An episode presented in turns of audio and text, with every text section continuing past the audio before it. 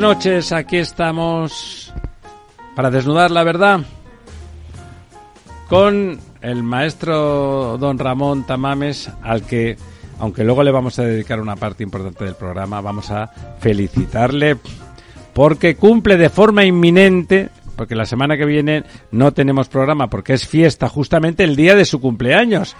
Como es un señor tan importante, nació el día de todos los santos. Le llamaron Ramón por llamarle algo, pero le podían haber llamado de cualquier otra manera. Muchas felicidades, don Muchas Ramón. Gracias, don Ramiro.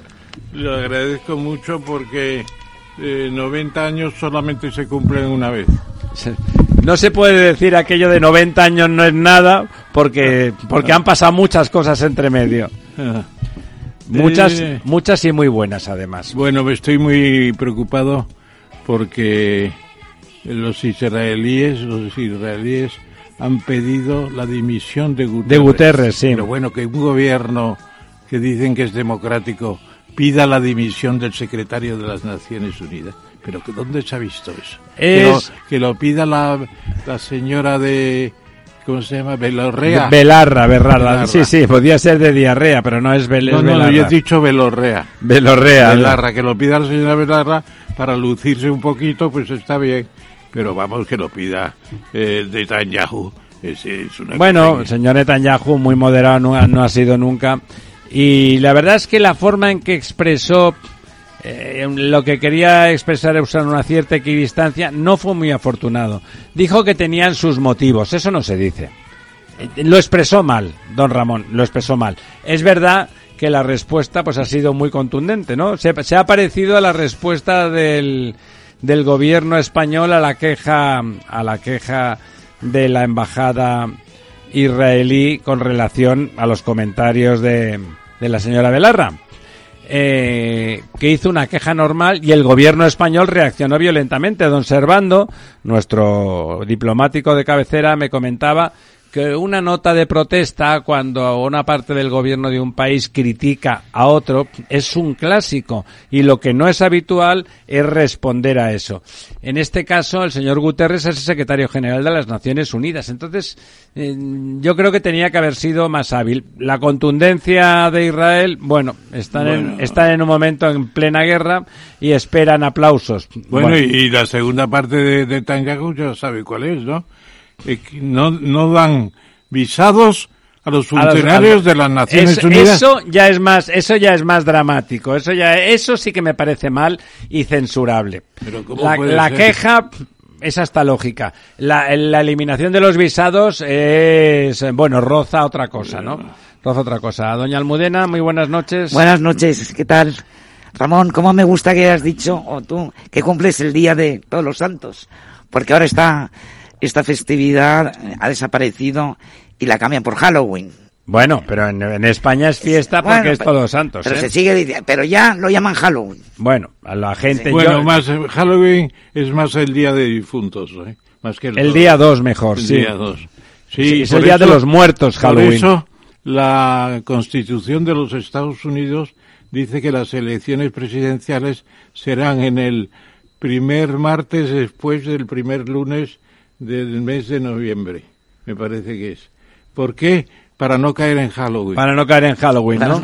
Que no sea el día de los muertos, Claro, el día de claro, los Ya difuntos. Bueno, tenemos, ya. tenemos a la enciclopedia aquí, ¿eh? Sí, sí. Como ha dicho hoy Carmen, la enciclopedia andante. Bueno, ¿y saben lo que ha dicho García Paje de la Mancha en un lugar de la Mancha? Del que no quiero acordarme. ha dicho que no puede consentir el mando a distancia para España desde Waterloo y que además y Bueno, no lo puede consentir, pero lo consentirá. además España no está todo toda España para bailar sardanas. ¿Sabe lo que le Ah, qué digo? gracioso, Ay, qué qué gracioso. ¿Sabe lo que le digo, don Ramón? Que bla, bla, bla, bla, bla, bla, y después eh, se llama don, don García Sánchez Paje. ¿Eh? Ya. Bla, bla, bla, bla, bla, ni así, ni media votación, ni una abstención simbólica, ni una Paje abstención podía simbólica. ser el próximo presidente. El próximo presidente de su escalera. No, de, de- de- podía ser el próximo secretario o primer secretario del Partido Socialista. A ver, a ver, Si lo cuéntanos que esta dice- teoría. Si lo que dice lo convirtiera en verdadero Claro, eh, eh, vale. Ha hecho usted una parte que es manifiestamente difícil. ¿eh? Desde luego. Don Lorenzo. Muy buenas noches, don Ramiro. Pues mire, yo estoy preocupado, igual que, que don Ramón, con el tema israelí. Hombre, Sobre es que es todo para preocuparse. Por la escalada que puede co- tomar el conflicto, ¿no? Sobre todo en el. Ya está escalado, eh, que conste. Bueno, todavía, chinos todavía en el estrecho sí, de Hormuz, pero todavía hay la un salto. flota del Bueno, pero todavía hay un salto cualitativo y es la entrada de Hezbollah y un poco la vinculación eh, de Irán en el conflicto. La vinculación no es el origen del conflicto, vamos a es ser el origen, es pero el la vinculación, digamos, más explícita de Irán que lleva a, A ver si tienen alguna a- bomba a la directamente. intervención, a la- sí, sí, claro, Entonces puede Estados Unidos, A la intervención sí. de Estados Unidos. Ese, ese es el gran Claro, sí, problema, ¿no? este es el gran Y por otro lado, yo, sinceramente, y, y un poco acogiéndome a lo que había comentado el señor Paje, fíjate que yo todavía sigo pensando que va a haber muchas sorpresas, pero muchas. Bueno, O bueno. sea, yo creo que hay muchos frentes abiertos. Y, y, y uno de los que más eh, estoy siguiendo es el tema de, de los cinco votos de Podemos, ¿no? ¿Qué va a pasar con esos votos? ¿Usted, don Lorenzo, se ha jugado aquí en la mesa en las porras? ¿Ha habido alguna apuesta por su parte? Si está ese convencimiento, ¿dónde está la apuesta? A ver. Bueno, yo aposté porque había repetición También. Electoral. sí, sí. Yo también aposté. Yo, vamos, le di una probabilidad mayor de, de un medio, o sea, quiero decir, más probabilidad que se repitan finalmente las elecciones. Aquí, o de sea hecho, que hay cobro movimientos... dos, cobro dos cenas. Bueno, sí, Sí. Otra, cosa, otra cosa es que luego pidamos un, un diferimiento como en Hacienda y No, tal. yo ya, yo, yo ya te dije dónde. Ya lo conozco. Yo ya te no, no, dije sí, dónde. de, de usted me fío, doña Ya, Almudena. y te dije dónde, De- además. De, usted me fío. De lo que no me fío es que de don Lorenzo, que siempre está haciendo hipótesis radioactivas y luego tiene una mirada perdida Bueno, en el sacamos- horizonte. Sacamos el librito azul como el que llevaba a andar con el debe y el haber y vamos apuntando. yo tengo aquí una lista ya para cenar Iglesias. todo el año. Pablo Iglesias podría quedar inscrito definitivamente en la historia de España si le retira los cinco votos a, a Sánchez. ¿Podría suceder eso? Sí, Hombre, eso no. sería lo lógico. De ¿Por hecho- qué? Porque le han chuleado, le han chuleado, le han traicionado, le han hecho de todo. Es, es de Shakespeare, el personaje de, de Yolanda con respecto al señor Iglesias es de Shakespeare. Pero bla, bla, bla también y luego se lo comen. Bueno, pero lo peor ha sido lo de Colau, que les ha dicho a los de Podemos, ojito, que si os ¡Que no vais... te pago! que no os vamos a dar la asignación parlamentaria. Y yo creo que aquí está equivocada. Bueno, es que, que si ella- ellos se van... ¿Qué, qué le importa a ella la legalidad? ¿quién- ¿Cuándo le importa a la ¿Quién señora paga es el la Congreso, legalidad? la asignación? Ya, ya, por supuesto, es por estar. ¿Eh? O sea que a- yo creo que ha metido la pata la señora Colau. Y además que, que sobre todo ahí, ahí se caen un poco en los tópicos, digo porque ella como catalana ha pensado en la pela, pero esto es Castilla, aquí esto es Puerto Rico, aquí, Sí. aquí, aquí lo que importa es sacar la escopeta y vengarse, ¿no? Eh, no, no está Ha sido la- típica respuesta catalana, tienes toda la razón. Bueno, Sí, pero la respuesta castellana es Puerto Rico, o sea, Sí, cuidado, sí, sí, cuidado. sí, sí. Ah, La, la señora está ra- la señora Colau está rabiosa porque tiene poco protagonismo. Ya ha amenazado a, al, al alcalde Ay, que le han ofrecido ser ministra. al alcalde Ay, casi en funciones de, de Barcelona con que se va a liar con Trías para censurarlo porque no le da lo suyo, que hay de lo mío. Y a vosotros de Podemos no os voy a pagar. Bueno, es el estilo mm, un poco matonista de la señora Colau. Bueno, ya ha dicho que le habían ofrecido ser ministra y Ah, que se lo estaba pensando, como Sí, que no sí, le apetecía. No le apetecía, ¿verdad? Porque es que de vivienda, que es de lo que parece que le van a ofrecer ser ministra, tiene tela después de haber hecho cuatro casas en ocho años. Vamos, a don Ramón, que de los pocos títulos que no ostenta es el de arquitecto, lo ponen, y desde luego en ocho años le aseguro yo que hace bastantes más casas. Aquí tenemos dos arquitectos, bueno, un arquitecto tenemos. Tenemos un arquitecto y alguien que puede mandar a varios arquitectos a la vez. bueno, tenemos al otro lado del teléfono a una buena amiga nuestra, una de esas mujeres que no levanta mucho la voz, que no dice tonterías porque no le gusta y que no para, pero que realmente tiene capacidad de convocatoria y, y les da relevancia a las mujeres. ¿A qué mujeres? Pues a esas, a esas que de verdad son importantes en, en España y que en cambio no, no, no sacan los, los pies del, del tiesto. Doña, ¿se ha caído? Teníamos a doña Carmen Quintanilla, que es la presidenta De Afamer. de Afamer, Que es- que bueno ha estado aquí con nosotros en algunas en algunas ocasiones es, es la asociación que agrupa a las mujeres del campo a las mujeres rurales y cuéntenos qué pasó ayer con Bueno, pues ayer entre unos premios asistieron más de 400 mujeres rurales. premios que daba quién Daba a FAMER y eran los premios por el compromiso e igualdad en el mundo rural. Entonces, bueno, estos premios los entregó Fijó y, bueno, han tenido gran repercusión. Ya la Bien. tenemos, ya tenemos ahí. Doña Carmen, ¿nos acompaña usted esta vez? Ahí está. Sí, sí. Hola, aquí Carmen. Estoy, aquí estoy. Buenas noches. Muchísimas Buenas gracias noches. por acompañarnos y nada, y mi- como siempre, siempre que la oigo me dan ganas de darle la enhorabuena por seguir ahí al pie del cañón y cada vez que la llamamos es que ha hecho algo y no hay que llamarla por las cosas raras que dice, sino por las cosas estupendas que hace. Almudena. A ver, hola Carmen, buenas noches. Eh, ayer, Muchísimas gracias. Carmen, Buenas noches. buenas Sí. noches. Ayer realizasteis un gran acto y entregasteis unos premios eh, por el compromiso de igualdad en el medio rural a las mujeres rurales. Explícanos un poco en qué consistió el acto. Creo que fue Feijó. Cuéntanos Sí, un poco. bueno. Eh, También Bueno, estaría eh, pa- este, barato, ¿no? Barato. Fue en Ciudad Real No, el no. acto. Sí, sí, So- sí, fue Pedro Barato Real. estaba. No, no, no estaba, no Ah, qué- estaba, qué- no qué estaba, raro, ¿no? no estaba, no estaba. Bueno, bueno. No, no, Pedro Barato no estaba, pero sí, efectivamente fue un acto alrededor del Día Internacional de la Mujer Rural, el Día Mundial de las Mujeres Rurales que se celebra en el mundo el 15 de octubre y que efectivamente es un día que conmemoramos y reivindicamos el papel fundamental que, que tienen las mujeres para mantener los territorios del mundo, los territorios rurales.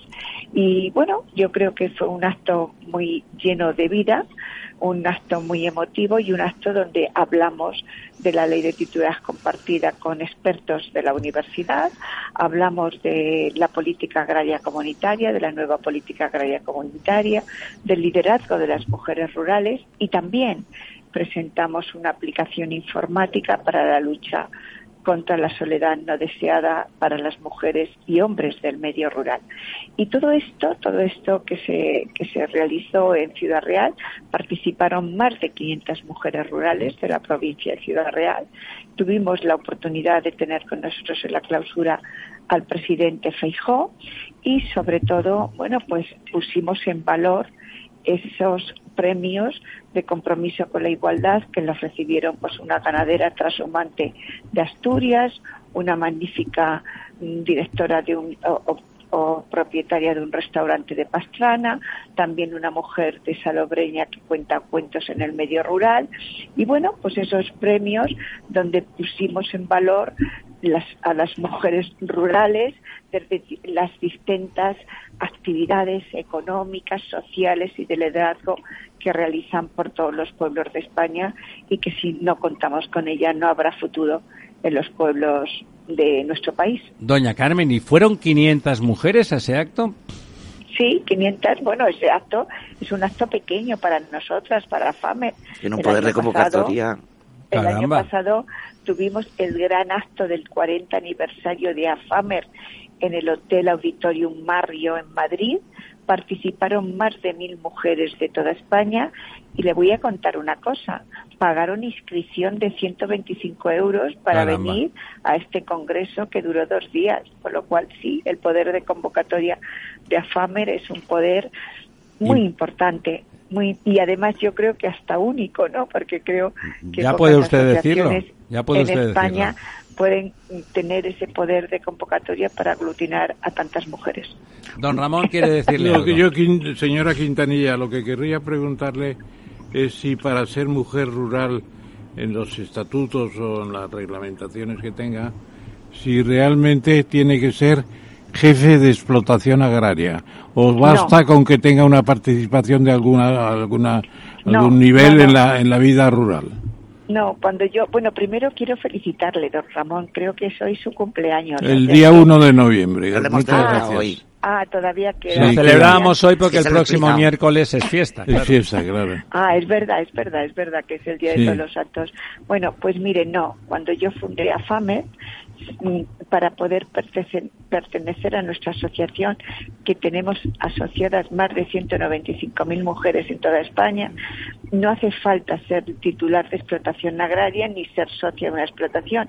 Cualquier mujer que viva en un pueblo de España, es decir, una farmacéutica, una maestra, un- un- un- una empresaria que tenga una cafetería o un bar, cualquier mujer, una titular de explotación agraria, por supuesto, o, explotación ganadera. No necesariamente tiene que ser estar vinculada a la agricultura y la ganadería, a pesar de que es el pilar fundamental de riqueza económica en el medio rural, pero no cualquier mujer que haya nacido y que viva en un pueblo de España. Muy bien.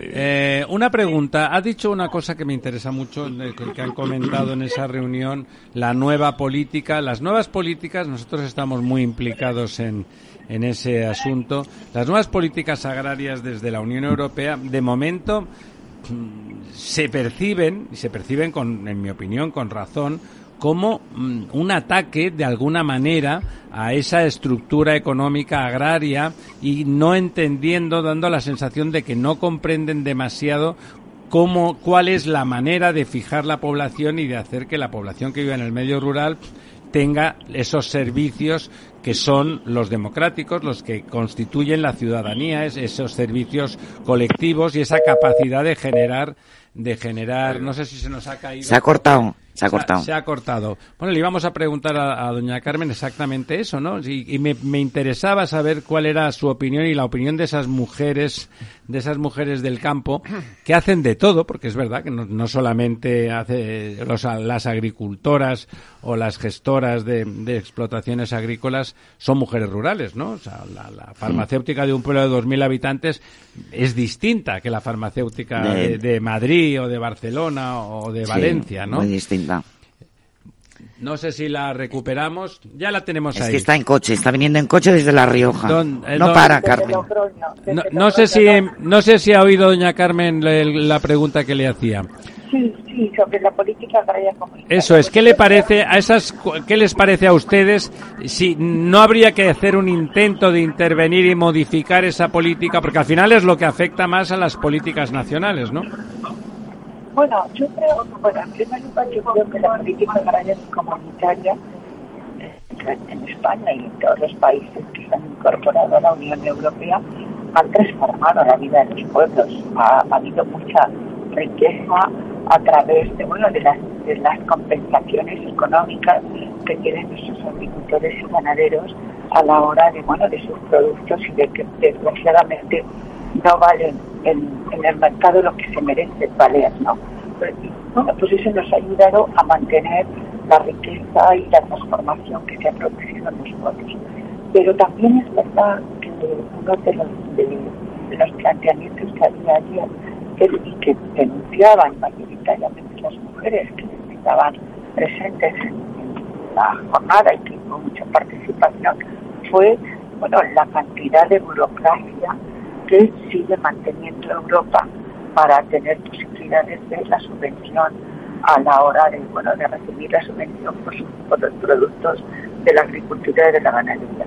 Y efectivamente, yo creo en primer lugar que tiene que ser mucho más asequible Ah, porque es que el agricultor tiene que pagar para hacer su, sus subvenciones de la política agraria comunitaria, tiene que pagar porque es incapaz de poderlo hacer, sencillamente porque tiene una tremenda burocracia. Yo creo que hay que ir a un sistema mucho más simple, mucho más, mucho más cercano a la hora de, de poder conseguir eh, bueno, pues esa, esas subvenciones que efectivamente vienen para nuestra agricultura y. Y bueno, pues también, bueno, en algunos momentos, pues se, se quejaban, sobre todo las ganaderas y también las agricultoras, de cómo en muchas ocasiones las políticas medioambientales que establecen en muchas ocasiones o las políticas restrictivas que, que, imponen los países del norte de Europa no tienen que ver nada, absolutamente nada, con lo que nosotros hacemos en el sur de Europa, que indiscutiblemente en muchas ocasiones castiga nuestra agricultura y nuestra ganadería. Y que es donde hay agricultura y ganadería. Don Ramón, ¿qué le quería usted preguntar a Yo, la señora Quintanilla, le quería preguntar si también influye en esa especie de aversión eh, a la PAC. Yo veo las revistas agrarias fundamentalmente de las de Asaja, de Sevilla, de Córdoba, me lo envían hace muchos años y los sigo y los anuarios que hacen también Asaja. Y se ve una cierta aversión, por ejemplo, pues a que se metan en las herbicidas y que la comunidad ponga en solfa, eh, vamos a ver qué pasa con, me parece que se llama glisofato, no cosa parecida, ¿no? Bueno, ¿qué pasa con esos herbicidas que dicen que son perniciosos, pero son de una eficacia impresionante y sin ellos no hay cosecha grande, desde luego. Y luego las vedas cinegéticas y luego la protección, eh, el bienestar animal y la protección de ciertas especies como el lobo o como el lince, porque también está el lince, naturalmente. Y luego, pues qué sé yo, la, ¿cómo se llama la biología esta de los eh, organismos genéticamente modificados, ¿no? Pues los transgénicos, los transgénicos. Muy, muy importante los transgénicos también. Entonces todo eso abruma al, abruma al, agricultor. Yo creo que tendría que haber una profesión básica de agricultores en toda la comunidad, en toda la Unión, pues que un par de años de escuela, de capacitación. Aquí teníamos un servicio de capacitación, un servicio un servicio agrario exterior impresionantemente bueno que lo suprimieron porque era franquista, decían que era franquista. Doña Carmen.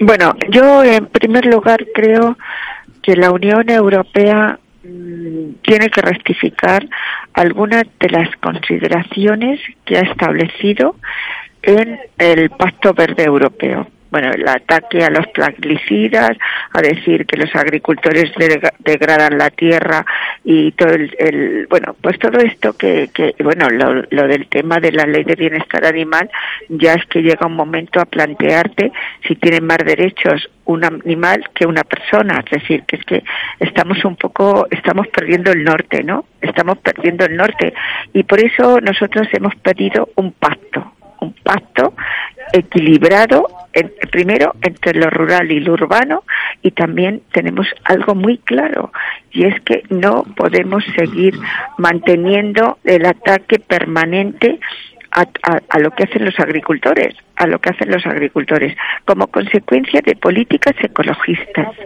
Lo quiero decir muy claro. ecologistas, doña Carmen, supuestamente. O bueno, o supuestamente ecologistas, efectivamente. No quiero tampoco, porque bueno, el ecologismo también ayuda, pero claro, tampoco nos podemos convertir en unos radicales del sistema para atacar indiscutiblemente a los que nos dan de comer todos los días a los que nos dan de comer todos los días, que es mantener la soberanía alimentaria. Y luego, bueno, pues el Pacto Verde Europeo, que estamos como locos por las energías renovables, bueno, mm, nos hemos dado cuenta que no hay más energía más limpia y más barata que las, que las nucleares.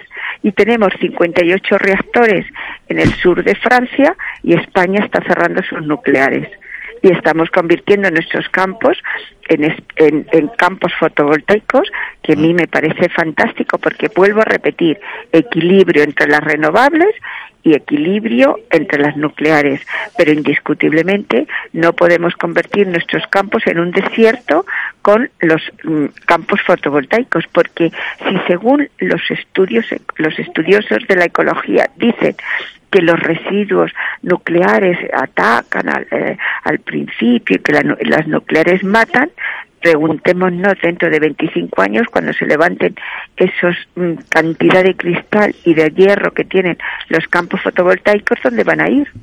¿A dónde van a ir esos residuos? Entonces, bueno, todo es, es, es, un, es una, bueno, pues en algunos momentos eh, eh, se plantea de reposiciones que en muchas ocasiones no conocen la realidad de nuestros campos y de cómo tiene que producir el agricultor para que tengamos un buen alimento. Eh, los agricultores de Europa mantienen la, mantienen la soberanía alimentaria, hacen un gran esfuerzo por mantener nuestros campos vivos y desgraciadamente sus productos no valen nada en el mercado y están entrando otros productos de otros de otros países como Marruecos o Sudáfrica compitiendo con nuestros alimentos con nuestros que no tienen, doña Carmen, que no tienen las garantías sanitarias que tienen nuestros alimentos. O, por ejemplo, el azafrán de Irán y los azafranes de nuestra tierra, de la Solana, de, de Villafranca, de, de, de, Consuegra, esos azafranes que se tuestan de forma artesanal, que se, que se pela la flor de forma artesanal, pues está compitiendo con un, un azafrán iraní mucho más barato que el nuestro. Eso es lo que no se puede consentir. Estamos en Europa para que se nos proteja. Don Lorenzo. Sí, hola, buenas noches, Carmen. Eh, a mí la verdad es que me, me, gustaría hacerte una pregunta. Yo sé que, que, lo que voy a decir ahora mismo es una especie de contradicción, porque la agricultura y la mujer están vinculadas desde los orígenes de la agricultura hace 12.000 años, ¿no? Frente a esos hombres más cazadores o pescadores, las mujeres eh, iban más en la vía, en la línea de la, eran las recolectoras y de ahí el salto a la agricultura, ¿no? Pero es verdad que eh, hasta hace pocos pocos años la agricultura era como un mundo de hombres y las mujeres se incorporan o empiezan a ser visibles, por lo menos visibles en los, últimos, visibles, en los visibles. años. Y también en los últimos años, en el sector primario, se empieza a dar una transformación de valor añadido muy importante, al menos en España. Es decir, que se empiezan realmente a, a desarrollar no solo nuevos cultivos, sino bueno, pues derivados de, de productos agrícolas, se empieza a crear más valor. ¿Qué, qué, qué tiene o qué influencia ha tenido esa visibilidad al menos o incorporación de la mujer a ese mundo agrícola en esa transformación que también han sufrido muchos de los productos que se comercializan por el mundo? Muy importante, muy importante. En estos momentos estamos llegando ya, bueno, yo vengo ahora mismo de Logroño y en Logroño el 36% de las explotaciones agrarias son titulares mujeres. Es verdad que las, las explotaciones agrarias que son titulares mujeres, muchas de ellas son muy pequeñas y muchas de ellas no perciben ayudas de la política agraria comunitaria. Pero es muy importante que cada y a nivel nacional estamos llegando casi al 30% de mujeres titulares de explotaciones agrarias y ganaderas. Cuando hablo de explotaciones agrarias, hablo del sector primario, agrarias y ganaderas. Y digo que es muy importante porque hace falta una feminización del campo, porque si las mujeres se quedan, y se, mm, se quedan en los pueblos y se quedan y, bueno pues heredan sus las tierras de sus padres de sus abuelos o compran tierras para ser titulares de explotaciones agrarias. Cuando una mujer se queda en un pueblo hay asentamiento de la población. Cuando esa mujer se queda en un pueblo pues indiscutiblemente crea una familia demanda servicios públicos. Por lo y por lo tanto bueno pues es fundamental esas titulares de explotaciones agrarias. Primero porque hacemos un equilibrio, claro, de las titulares de explotaciones agrarias en manos de mujeres y, en segundo lugar, bueno, porque estamos creando riqueza y porque estamos haciendo asentamiento de población. Al final, lo he dicho por activa y por pasiva, no ahora, hace muchísimos años, hace 40 años. Si no contamos con las mujeres mm, rurales, no hay futuro en los pueblos de España. Efectivamente, quien fija la población son mucho más las mujeres mm. que los hombres. Don Ramón bueno, quiere decir pero yo creo, yo creo que no hay que pasarse tampoco. ¿eh? No hay que bueno, pasarse bueno, porque parece que estamos descubriendo la pólvora o el huevo de Colón, por ejemplo, y no es así, ¿no? Porque lo importante de los últimos tiempos en la PAC es que ha introducido elementos eh, nuevos, por ejemplo, ya no se paga por producciones ni se pagan las diferencias de precios en las fronteras con las importaciones y exportaciones. Se hace todo con las mochilas históricas que tienen los agricultores y va directamente la renta a los agricultores, etcétera, etcétera. Y luego, pues, la ciencia edafológica, pues, está influyendo, la ciencia, qué sé yo, de Don Ramón, la producción todo eso, está, está eso bajando, es la lógico, población que se dedica es lógico está que, bajando, Bruselas, todo está que bajando. Bruselas trate de introducir todo eso porque estamos con unos niveles de rendimiento de la tierra brutales y con una mm, metida, por decirlo vulgarmente, de nitrógeno por todas partes, brutal. Y tenemos que compensar todo esto científicamente. Es como cuando en la, en la pesca, en la pesca se dice, nos están quitando la pesca. Oiga usted, la, la, la veda del atún rojo ha sido milagrosa y no la quería ningún pescador. Y ahora sí, ahora dicen que bueno, que bueno. Pues eh, eso, eso hay que tenerlo en cuenta. Lo que pasa es que no ver el Bruselas ni ver a los científicos de Bruselas como si fueran enemigos personales. No, no Eh, es que no estamos hablando de científicos, sino de burócratas, don No, Ramón. no, no, hay la veda del pescado es una cosa que todo el mundo sabe que funciona y no entender y comprar, admitir que terceros países nos vendan productos con unos fitosanitarios a- impresionantes y que aquí no, no se permita ni la tercera parte, hombre, eso no tiene sentido. ¿Usted sabe quiénes son los propietarios, por ejemplo, de los cítricos de Claro, ahora están yéndose los españoles, porque como aquí no nos dejan producir, como aquí no nos dejan producir, se van allí. se van allí a producir y naturalmente... Porque no nos dejan hacerlo Tienen sus controles burocráticos para que ellos puedan moverse sin ni siquiera computarlos decentemente. Pues sabe, pero eso la culpa es de Bruselas. No, y también de los propios. Perdone, si no normalizaran eso, si, eh, ¿qué ocurre? Que, lo, que los, en los puestos de trabajo, en lugar de estar en España, están en Marruecos. Bueno, pero... ¿Verdad? A ver, en esto que dices de que la culpa es de Bruselas, yo te quería preguntar, Carmen, ¿han hecho una moratoria en determinadas medidas que afectaban a los productos agrícolas en temas de... A, los fitos. A los fitosanitarios. Yo creo que sí, ¿verdad? Sí, sí, lo han hecho, sí, sí, lo han hecho.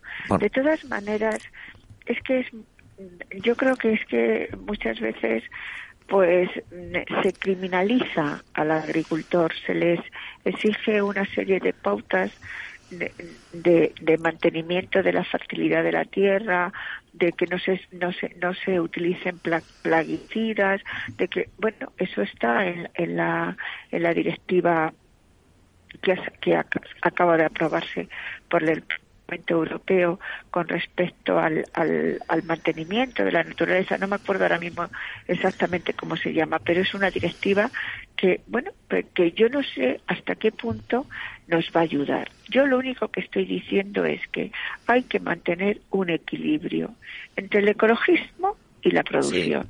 Un equilibrio entre el que el animal salvaje pueda estar en los valles de, de los territorios donde ellos tienen que estar y el ganadero, es decir, lo que no se puede consentir es que el lobo mate cientos de ovejas y que luego el agricultor se quede sin su, sin su, sin su arma de trabajo. Es que muchas veces creemos que la oveja, ¿para qué queremos la oveja?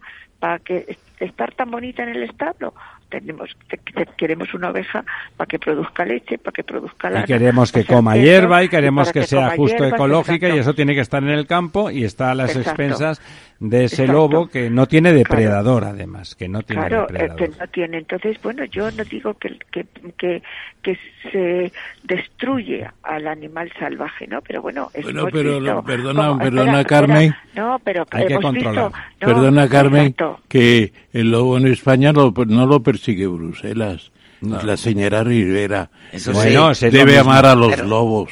¿eh? Como, como, los, amaba también. Eh, Rodríguez de la Fuente. Pero Rodríguez de la Fuente era un señor muy sensato, ¿eh? decía que había que controlarlo al lobo. En Cantabria se han triplicado los lobos.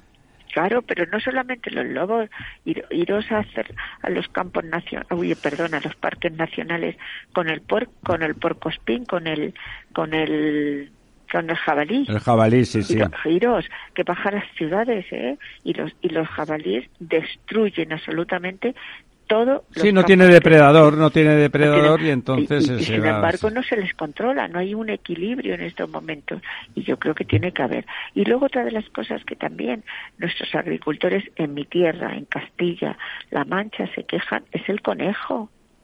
El conejo está destruyendo. Sí, es verdad. Está todo lleno de conejos. Sí. De, de, cultivo como consecuencia de que teníamos que dejar crear criar o crear un conejo híbrido que es un conejo híbrido para que fuera alimento de los linces bueno fenomenal si yo no digo que no y no, es la venganza del conejo por la pero que se han triplicado y que hasta están poniendo en peligro hasta los... No, hay conejos en todos sitios de una forma furibunda. Pero es la venganza por la visametosis, ¿cómo se llamaba? Maximatosis. maximatosis. Pero eso no es la culpa de la venganza. Es la venganza del conejo. Doña Carmen, como siempre, es un placer hablar con usted y vamos a... Muchísimas gracias. Vamos a seguir hablando porque esa labor y esa visibilización Un poco de, controversia no viene mal. Sí. Porque los agricultores tampoco son los hijos de, Santa Teresita. No, pero justamente están más criminalizados ahora que tal. Son como cualquiera, pero ahora no eran como cualquiera, eran peor, lo estaban en peor posición. Bueno, volvemos enseguida en un momento y vamos a seguir hablando de esas elecciones en Argentina. Adiós, Carmen. Y de que, y de que me parece que se ha, que se ha cortado ya, Carmen. Te despedimos si nos estás oyendo por la radio.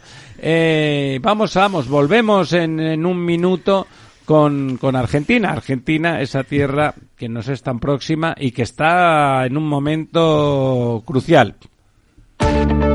Si quieres adelantarte a los cambios económicos, digitales y empresariales, escucha After el programa de Capital Radio para profesionales, pymes y emprendedores que te ayudará a entender el momento presente y a tomar decisiones para el futuro inmediato. De lunes a jueves, de 7 a 8 de la tarde, con Eduardo Castillo.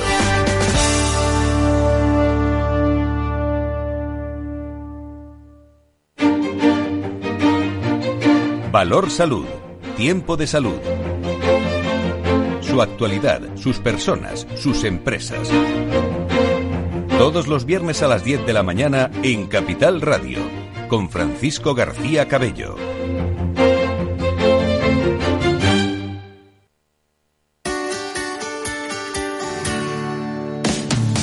Todos los viernes a la una de la tarde en Capital Radio tienes una cita con Humanos en la Oficina, el programa de radio más divertido y de mayor influencia en el mundo del capital humano, donde las empresas y organizaciones dan voz al talento que trabaja día a día en la oficina. Un formato pionero creado por el galardonado speaker internacional Miguel Ángel Pérez Laguna.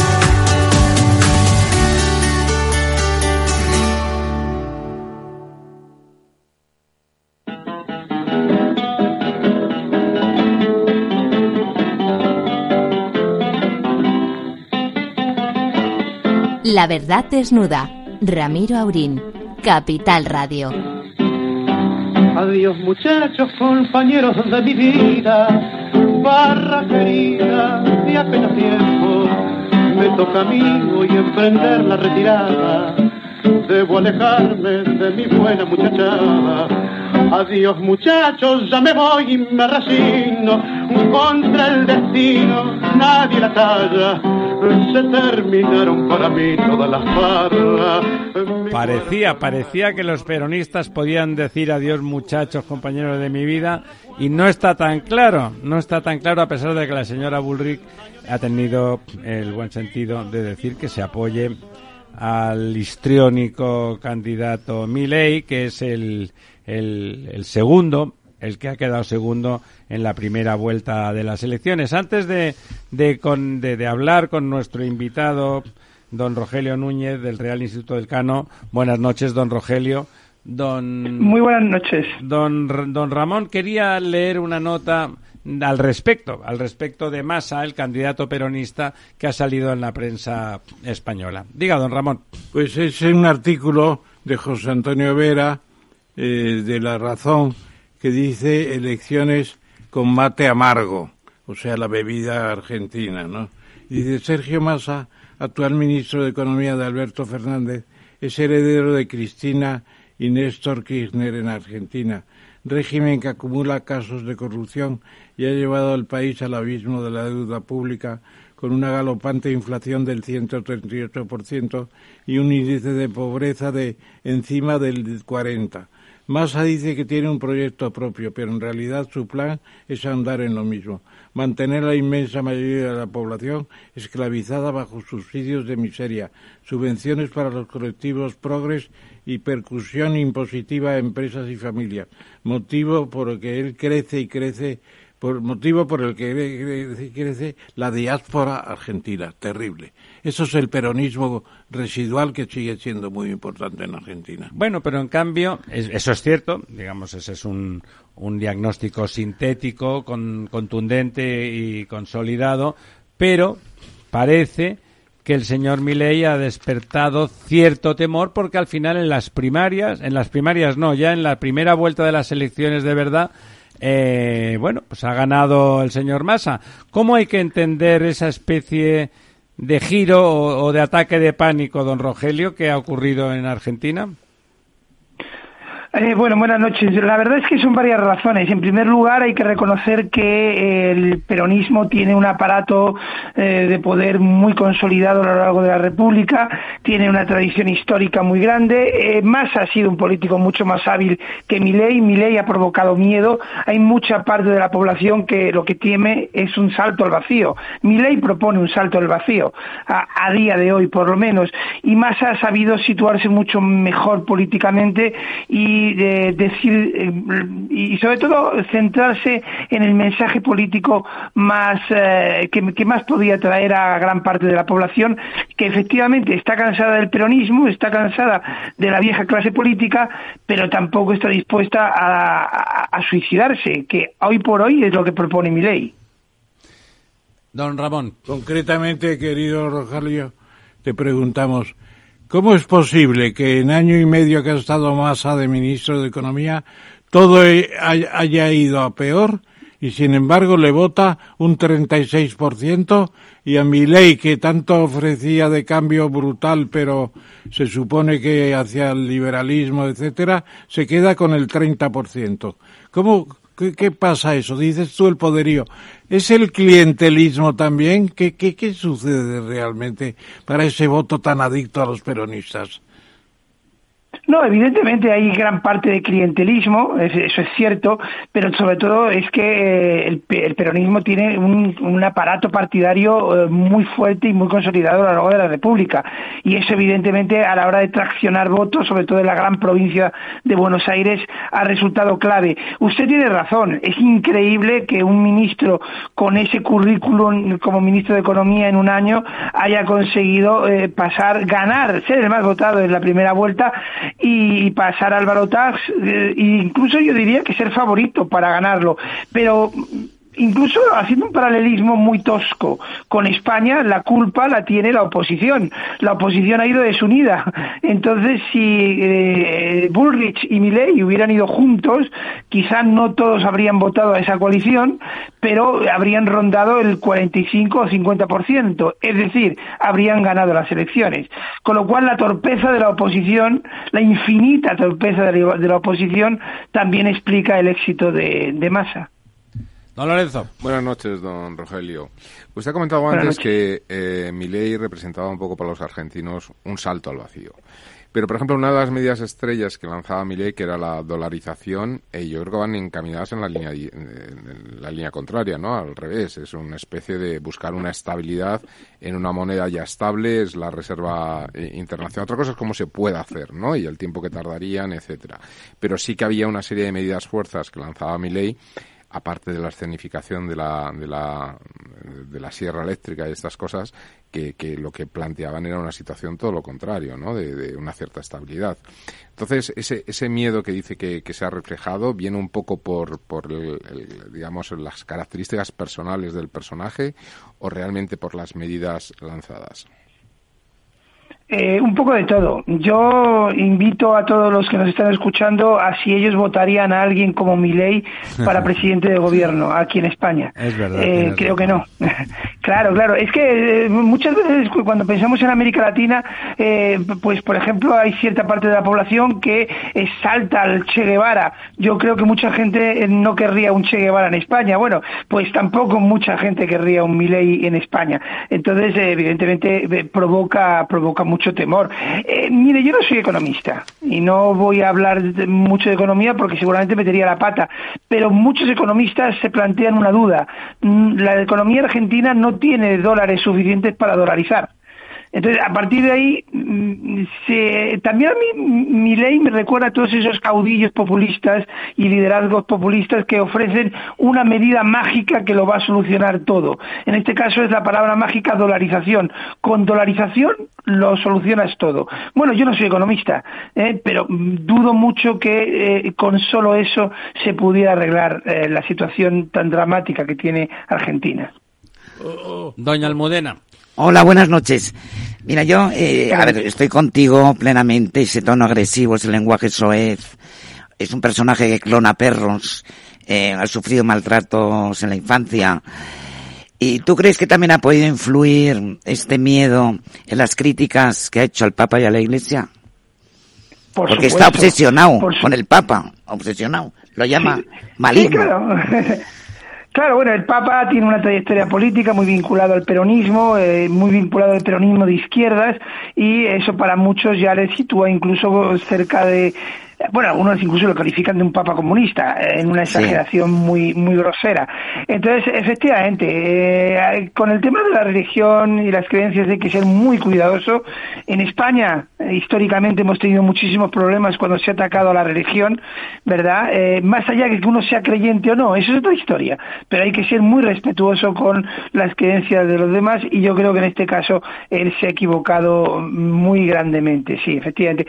También quería hacer un comentario con respecto al artículo que se ha leído de La Razón. Es cierto que Massa es heredero del kirchnerismo, pero miren, yo les puedo asegurar una cosa, si Massa gana las elecciones, eh, va a cometer un asesinato político inmediatamente, va a matar al padre, en este caso va a matar a la madre, va a matar políticamente a Cristina Kirchner, como Néstor Kirchner mató al padre, es decir, se desprendió de, de Dualde, que era su padrino político, y se independizó de él. Massa no va consentir tener a Cristina cerca. Don Ramón. No, yo, yo quería preguntarle un tema y plantearle otro muy brevemente.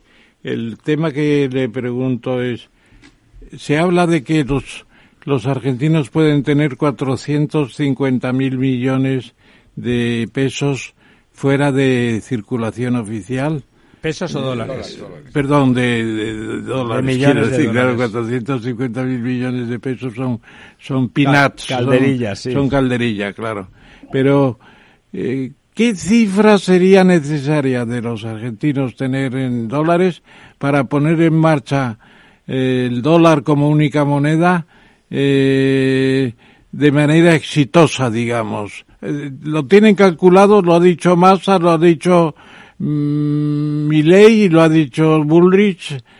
¿Alguien ha hablado de la cifra necesaria? Porque eso sería impresionante, claro, que los argentinos sacaran de debajo del colchón los dólares y empezaran a circular con ellos, dólares propiamente argentinos, eso sería poner en marcha una riqueza impresionante, ¿no?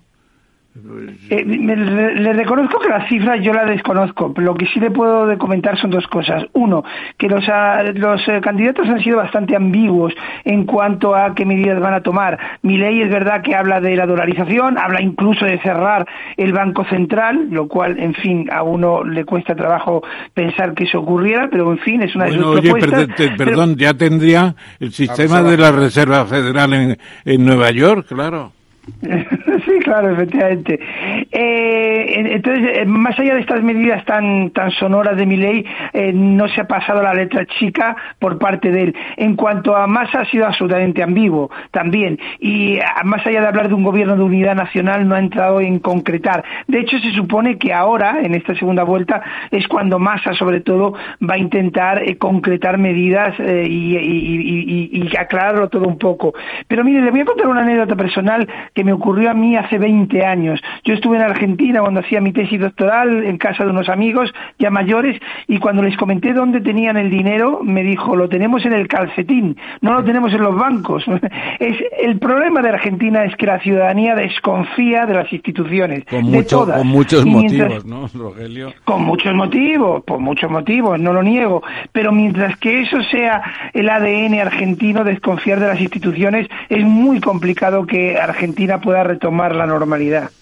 Quizá eso le daría cierto sentido a la dolarización, más allá de que, bueno, la preguntaba don Ramón, que es un supereconomista y no sé la cantidad que le parecería sensata monetaria. A, don Lorenzo, pero el, el, el, al dolarizar de alguna forma se desinstitucionaliza y se entra en una dinámica propia del mercado estrictamente monetario y entonces a lo mejor perderían ese miedo porque no habría que confiar en un banco central o en una o alguna institución financiera de tipo público, sino bueno, en la propia capacidad y en el propio poder de, del dólar como institución internacional, ¿no? No sé si si es decir, ese pánico más que justificado del argentino eh, en relación a sus propias instituciones eh, porque eh, se, se podría anular poniéndolas al ralentí, dejando que es un poco la propuesta Milley, lo que pasa que he dicho, la propuesta Milley la dice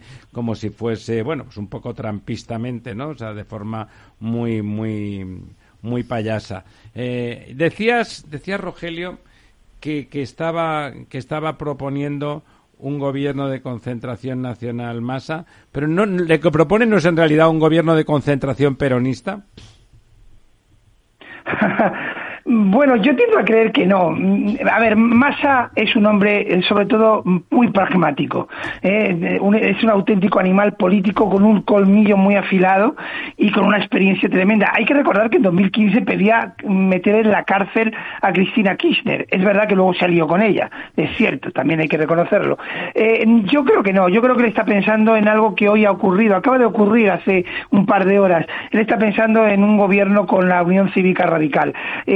No sé si están eh, al tanto de lo último que ha ocurrido, pero Juntos por el Cambio, Juntos por el Cambio, que yo en realidad siempre les llamé separados o enfrentados por el cambio, porque no se llevaban nada bien, eh, ha implosionado. La parte más de Macri, el el PRO eh, se ha declarado favorable a apoyar a Milei en la segunda vuelta, mientras que la Unión Cívica Radical no se ha comprometido con Massa, pero se ha declarado neutral. La coalición, la gran coalición que apoyó a Macri entre 2015 y 2019 ha saltado por los aires.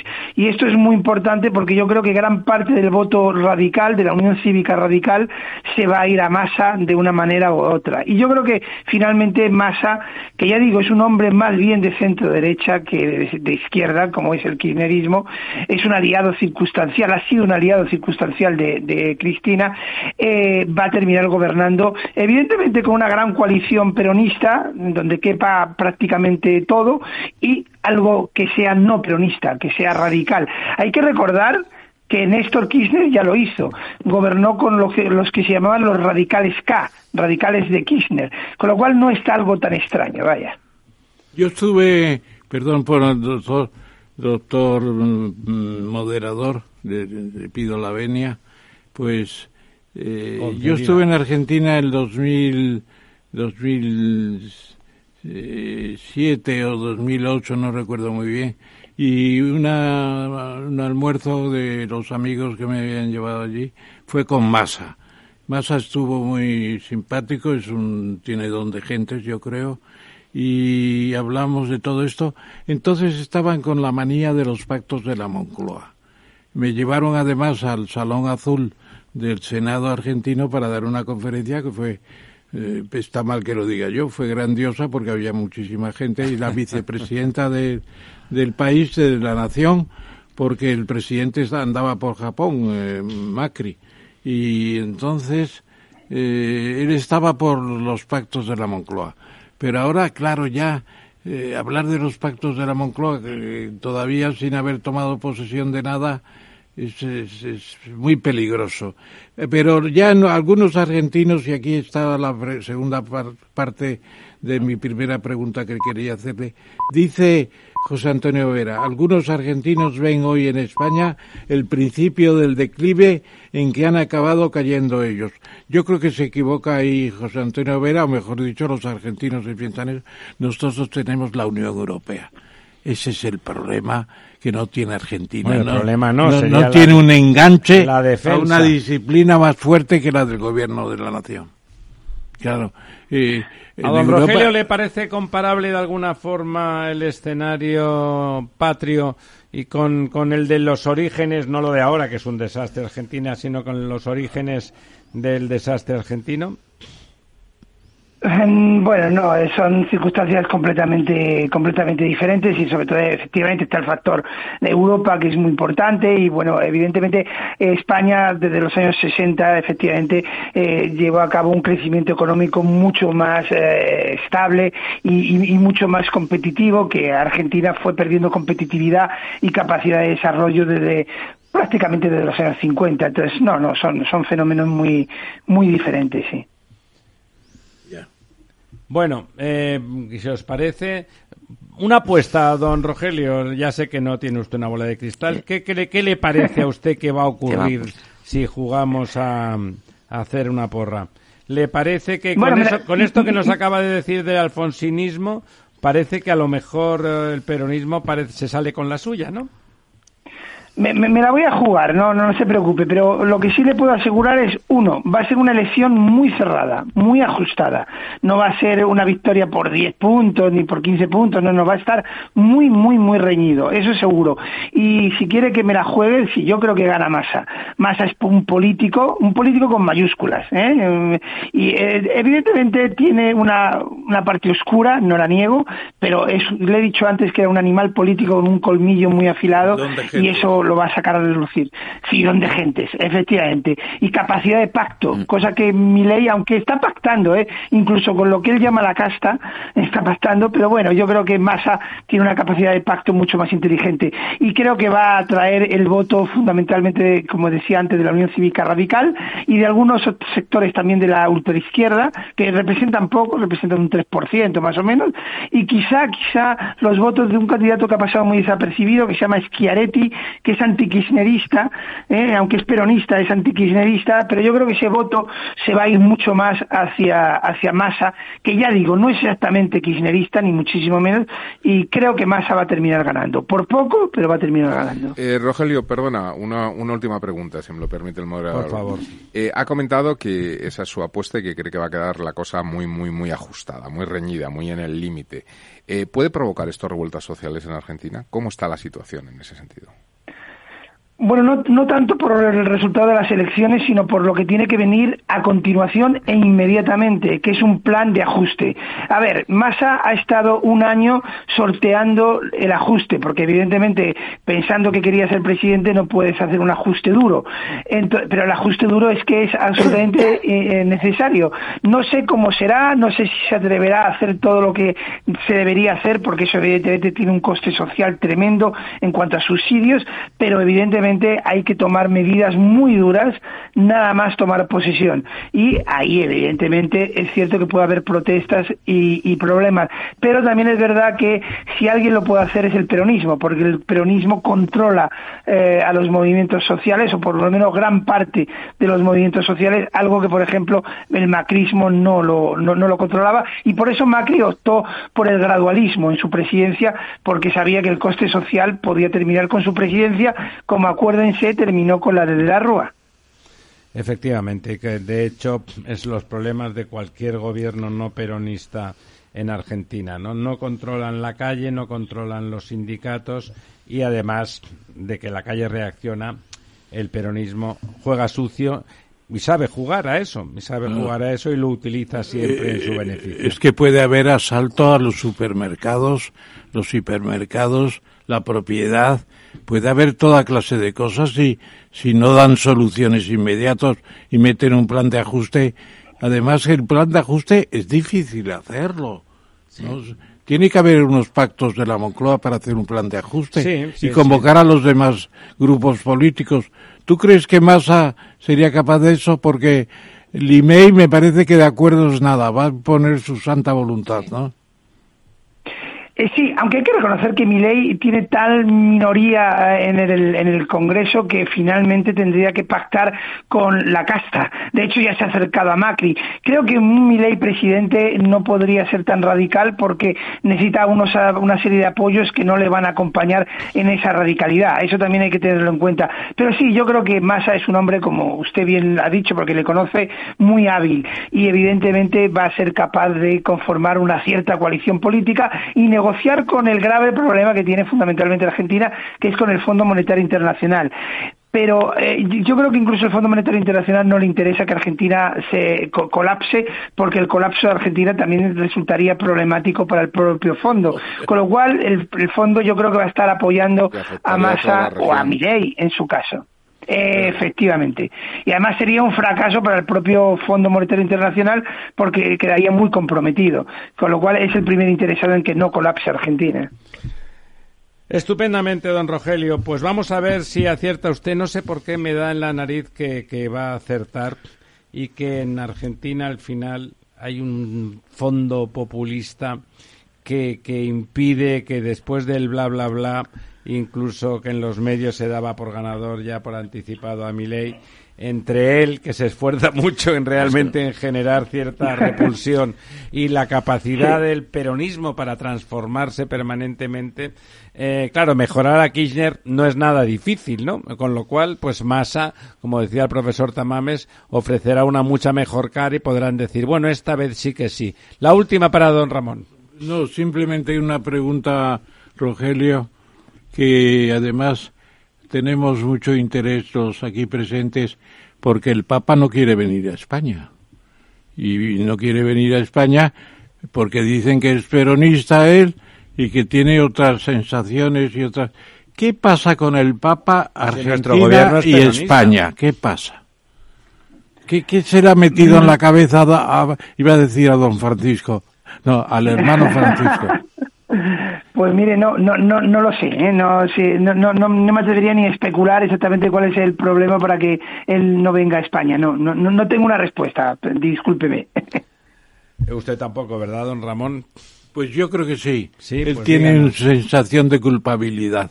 perdona, el Papa Francisco sentirse culpable no tiene Sí, porque él dijo hace mucho tiempo que España había hecho una gran obra de evangelización en América y que todo se lo debían a España, etcétera. Y luego, cuando es papa ya, va pidiendo perdón por allí de, de los eh, enviados de, de, de, Roma, no del Vaticano, de Roma, que hicieron una labor eh, maldita, etcétera, etcétera, y va pidiendo perdón. Y eso en España, pues, ya se lo dirá alguien también, claro, que no se puede... No, será el gobierno el que le... Y él lo pasó en España muy bien porque vivió cinco años, creo que en, en, Alcalá de Henares estuvo muy bien, muy contento y muy satisfecho. Y luego no va a Argentina, si pierde masa, desde luego que no irá. Claro, no va a ir con... Mi lady, mi lady, mi lady, pues, mnemotécnico pues eh, no le gusta un pelo al Papa ni el Papa a mi ley, claro. la verdad es que lo de la motosierra es un invento, aunque en realidad se ha sacado de contexto. Él decía lo de la motosierra en el sentido de cortar subsidios y cortar ese tipo de cosas. Y claro, parecía Jason de la matanza de Texas, ¿no? ha quedado en serie B. Don Rogelio, muchas gracias por estar con nosotros y cuando os dé el resultado, cuando salga el resultado, le recordaremos le recordaremos, le aplaudiremos, le diremos, bueno, a ver qué ha pasado. Le llamaremos para que nos cuente cuál es la versión a posteriori de esas elecciones. ¿Qué días son las elecciones definitivas? 19, ¿no? El 19 de noviembre, ¿no? Exacto, sí. Dentro de, dentro de casi un mes, casi. Quizá coincide con la investidura o... Bueno, los dos populismos de izquierdas, ¿no? Si es que la hay, si es que la hay. Si es, argentino. Si es que la hay. Don Rogelio, muchísimas gracias. El 19 no, el miércoles siguiente al 19 nos vemos. Encantado. Un abrazo. Buenas noches. Adiós.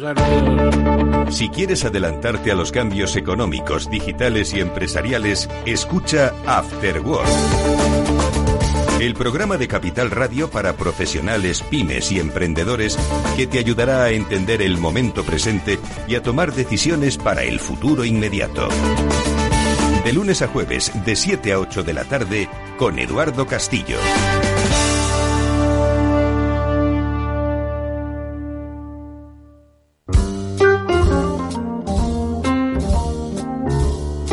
La verdad desnuda. Ramiro Aurín. Capital Radio.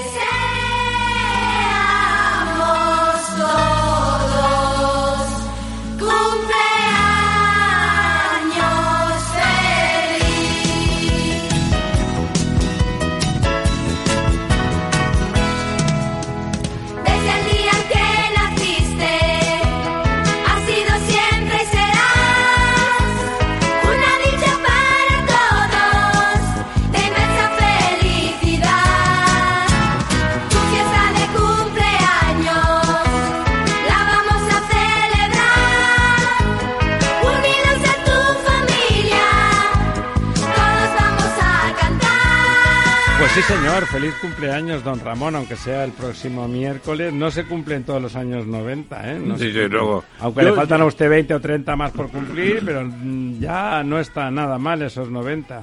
Eh, Desde luego yo a veces lo pienso y digo, pero qué raro es esto, ¿no? 90, no- yo los 90 lo veía como una edad imposible, ¿no? Que nunca llegaría a tenerla. Y diría además, me sentiría viejo por dentro y no voy a empezar ahora con esas monsergas de que me sigo conservando joven y esas historias, esas vainas. Pero por fuera sí, está todo... porque, eh, porque Siempre está usted dando la tabarra. a la, a la, a la vejez viruela.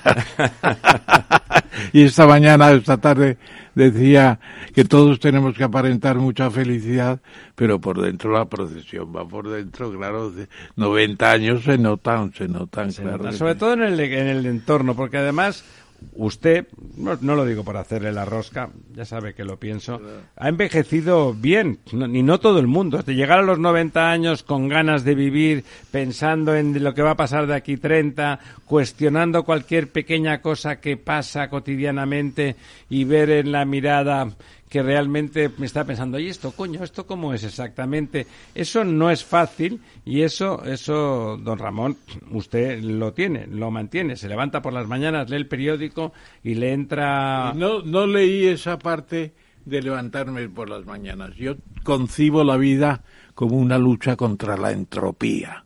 Por la mañana nos levantamos, se está hundiendo todo. Este libro no lo terminaré nunca. En esta conferencia no la tengo preparada. El viaje que este me molesta mucho. Y, y tiene uno que reorganizar todo y decir, no, todo va muy bien. No, hay que crear orden y para el orden necesita energía y y voluntad. luchar con la entropía, contra la es. entropía. Y un café. Y un café. Y un café. O dos, o dos. ¿Usted toma café por las mañanas, don Ramón? Tomo café. ¿Qué es lo pero- primero que hace? No, ahora tomo maritene. Maritene es una vitamina, una dosis de vitamina importante de la casa Nestlé. ¿Ah, con- cacao. Y lo tomo hace 8 o 10 años que me lo pone mi señora y está muy rico y se van muy bien las galletas por allí, por el- moja- la mojadura. La mojadura es buena. Bueno, en- lugar de empezar por el principio, vamos a empezar por el final. ¿Qué es lo que le gustaría hacer en los próximos 10 años? los diez próximos diez años, pues le confieso que una vida un poco más tranquila, menos movida. ¿De verdad? Porque este Yo no me lo creo mucho Este eso, año, este año con la moción de censura han sido dos meses y medio de expectativa de preparar documentos, esto, lo otro. eh, no te presentes, tal, cual, todo eso. Eso ha sido eh, mi prueba de que eh, mentalmente no debo estar tan mal porque he resistido. Perdón por la ponerme las medallas, pero he resistido. Esa es la verdad, y eso, preparar una cosa así es mucho más difícil de lo que la gente piensa y mantenerse tranquilo eh, aparentemente, pero la procesión también en este caso va de- por, por dentro. Hombre, pues yo, ¿qué quiere que le diga? Voy a sentir mucho, por ejemplo, pues que ya no puedo tomar el vino que tomaba antes, me sentaba muy bien, pero ahora ya con una copa el organismo responde de otra manera, claro. Es así eso. Eh, absolutamente. O qué sé yo, pues mm, viajar, ya no se puede viajar tan alegremente como antes. Eh, Usted ha sido un gran viajero. eh, viajero, he dado la- cinco veces la vuelta al mundo en avión, claro. La última vez, como dijo Felipe esta mañana, en 10 días y 22 horas. Bueno, eso ya no lo puedo hacer. Y eso lo hacía todavía hace 6 o 7 años. Pero claro, el dintel de los 90 impone respeto. Pero tampoco es para amedrentarse, ¿eh? ni, No, ni nada ¿no de le ha parecido a usted que realmente ha vivido un montón de circunstancias y bueno, uno puede imaginar que habiendo tenido una panoplia de experiencias tan grandes, hay pocas cosas que pueden sorprenderle. ¿No le ha sorprendido un poco usted, usted, la gente que no le conozca lo suficiente puede pensar que con sus eh, cambios a lo largo de su vida, de perspectiva, que a lo mejor es una persona muy resabiada o incluso un poco cínica, y no es verdad. Don Ramón es mantiene una cierta ingenuidad intelectual, fruto de su curiosidad, ¿no le ha parecido, no le ha sorprendido un poco eh, a raíz de la moción de censura? Una moción de censura que cualquiera que se haya molestado en leer lo que don Ramón dijo, la podría firmar un socialdemócrata. Sí. ¿eh? No, no un sanchista, porque lo primero que puso es a caldo al señor Pedro Sánchez, pero lo podría firmar un socialdemócrata sin ningún tipo de problemas. Esas eran una, unas propuestas de tipo muy transversal, por supuesto que no eran negacionistas en lo climático, como si iba, porque, porque ha escrito varios libros al respecto del cambio climático, es menos negacionista que ninguno de los que estemos aquí, que ninguno lo somos, pues él es el que menos lo es, por supuesto, siempre ha sido feminista. En sus despachos había una mayoría absoluta de mujeres, mujeres, mujer cuando iba por la mujeres tituladas y competentes. Decía, esto no es una oficina. Es un gineceo. Es un gineceo. es verdad. A pesar de eso, mm, vamos, usted no sé si lo quiere comentar, pero ha habido una cierta penalización, incluso de las gentes que figura que estaban a su favor, que no era estrictamente el partido que le presentó, claro, y por, por esa proximidad, ¿no le ha dado una cierta, no tristeza, porque usted no se entristece particularmente, pero no sé, una cierta melancolía intelectual ver que en España eh, no se atiende al contenido sino al continente?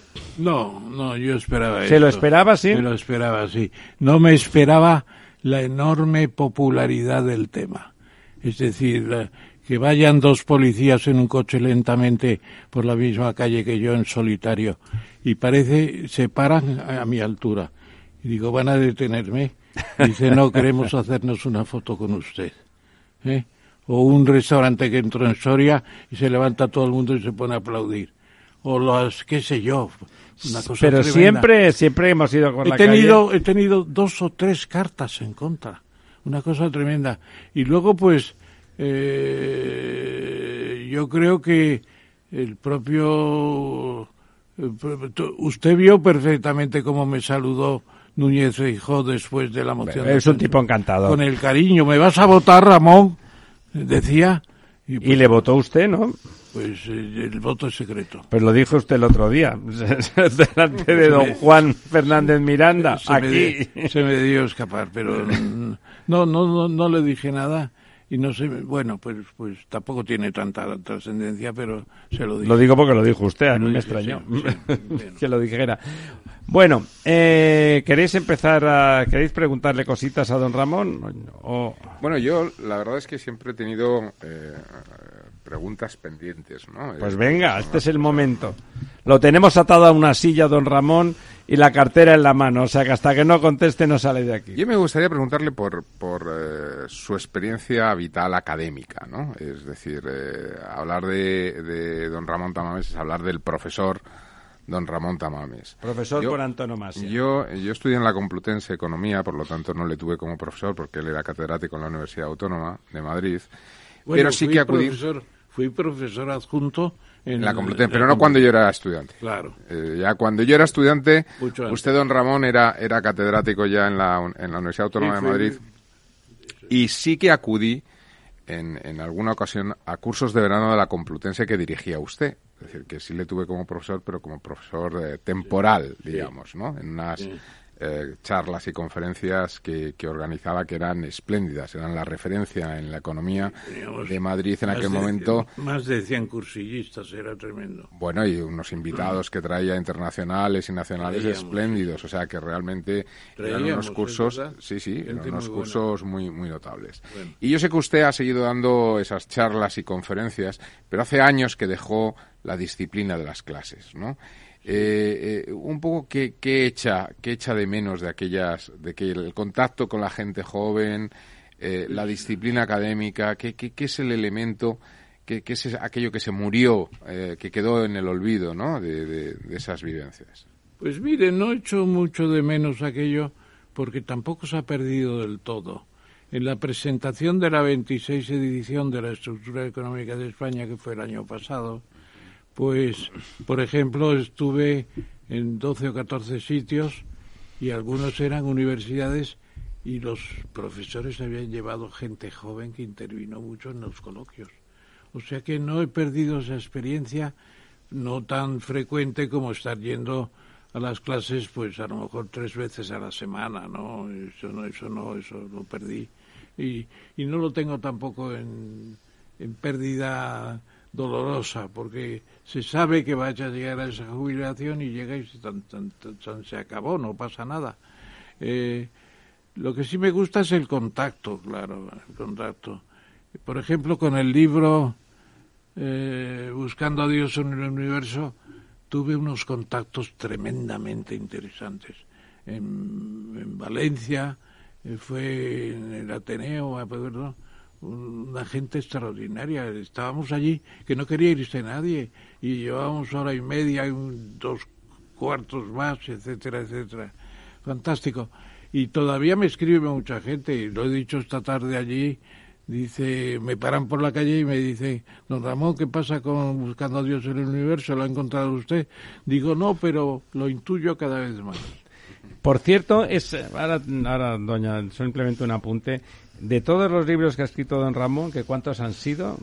Más de 100, Mi mujer se equivocó. Ha dicho 74, sí, ¿no? eran ya casi 90. Bueno, pues el único que ha citado don Ramón ha sido Buscando a Dios en el Universo. No será por casualidad. Bueno, yo te quería preguntar, Ramón, tú dices y citas que tienes un recuerdo permanente, aparte de tus padres, hermanos, esposas y hijos, a dos maestros que conociste personalmente.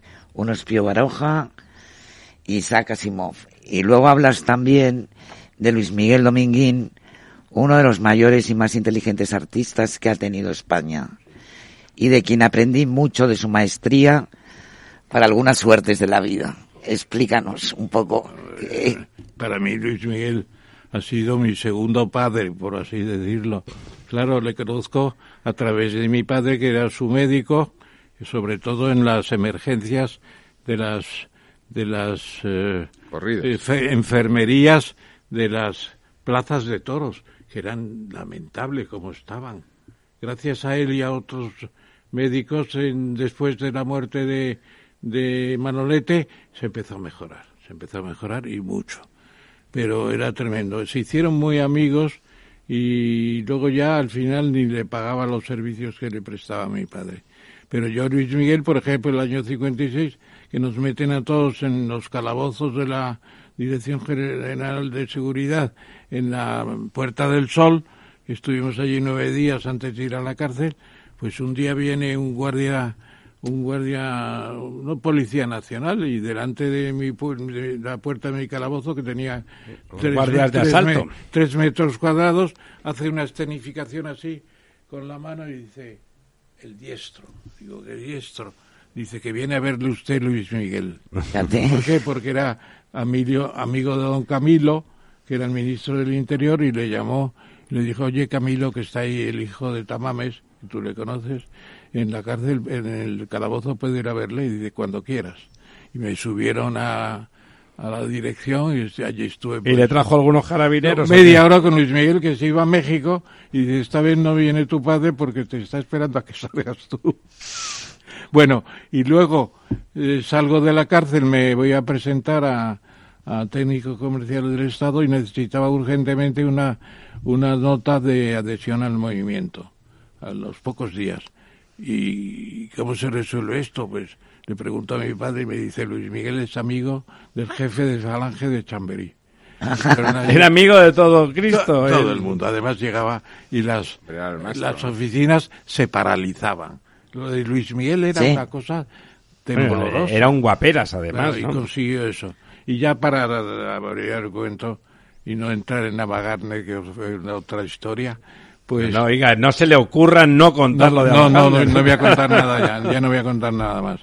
Eh, dije, eh, sí, me llama un día, estaba yo en un pueblo que tengo, tengo una casa en La Rioja, y me llama la telefonista que le llama usted Luis Miguel y llama a, trote de caballo me acerco al teléfono porque solo había uno en el pueblo y oye mi, Ramón dónde estás digo en Masía de la Sierra te dirías a Panamá dentro de un mes para resolver un problema de economía de integración de Panamá en Centroamérica y tal y cual y cual Digo, naturalmente que me iría.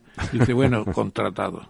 porque esa- era amigo del secretario de Economía Del ministro de del Economía ministro de Panamá, del gobierno. ¿Y ese fue su primer viaje del a Panamá? gobierno legal de Marco Aurelio Robles, no de Torrijos, que fue un dictador, aunque buen dictador, dice la gente. ¿Y fuese su primer viaje a Panamá?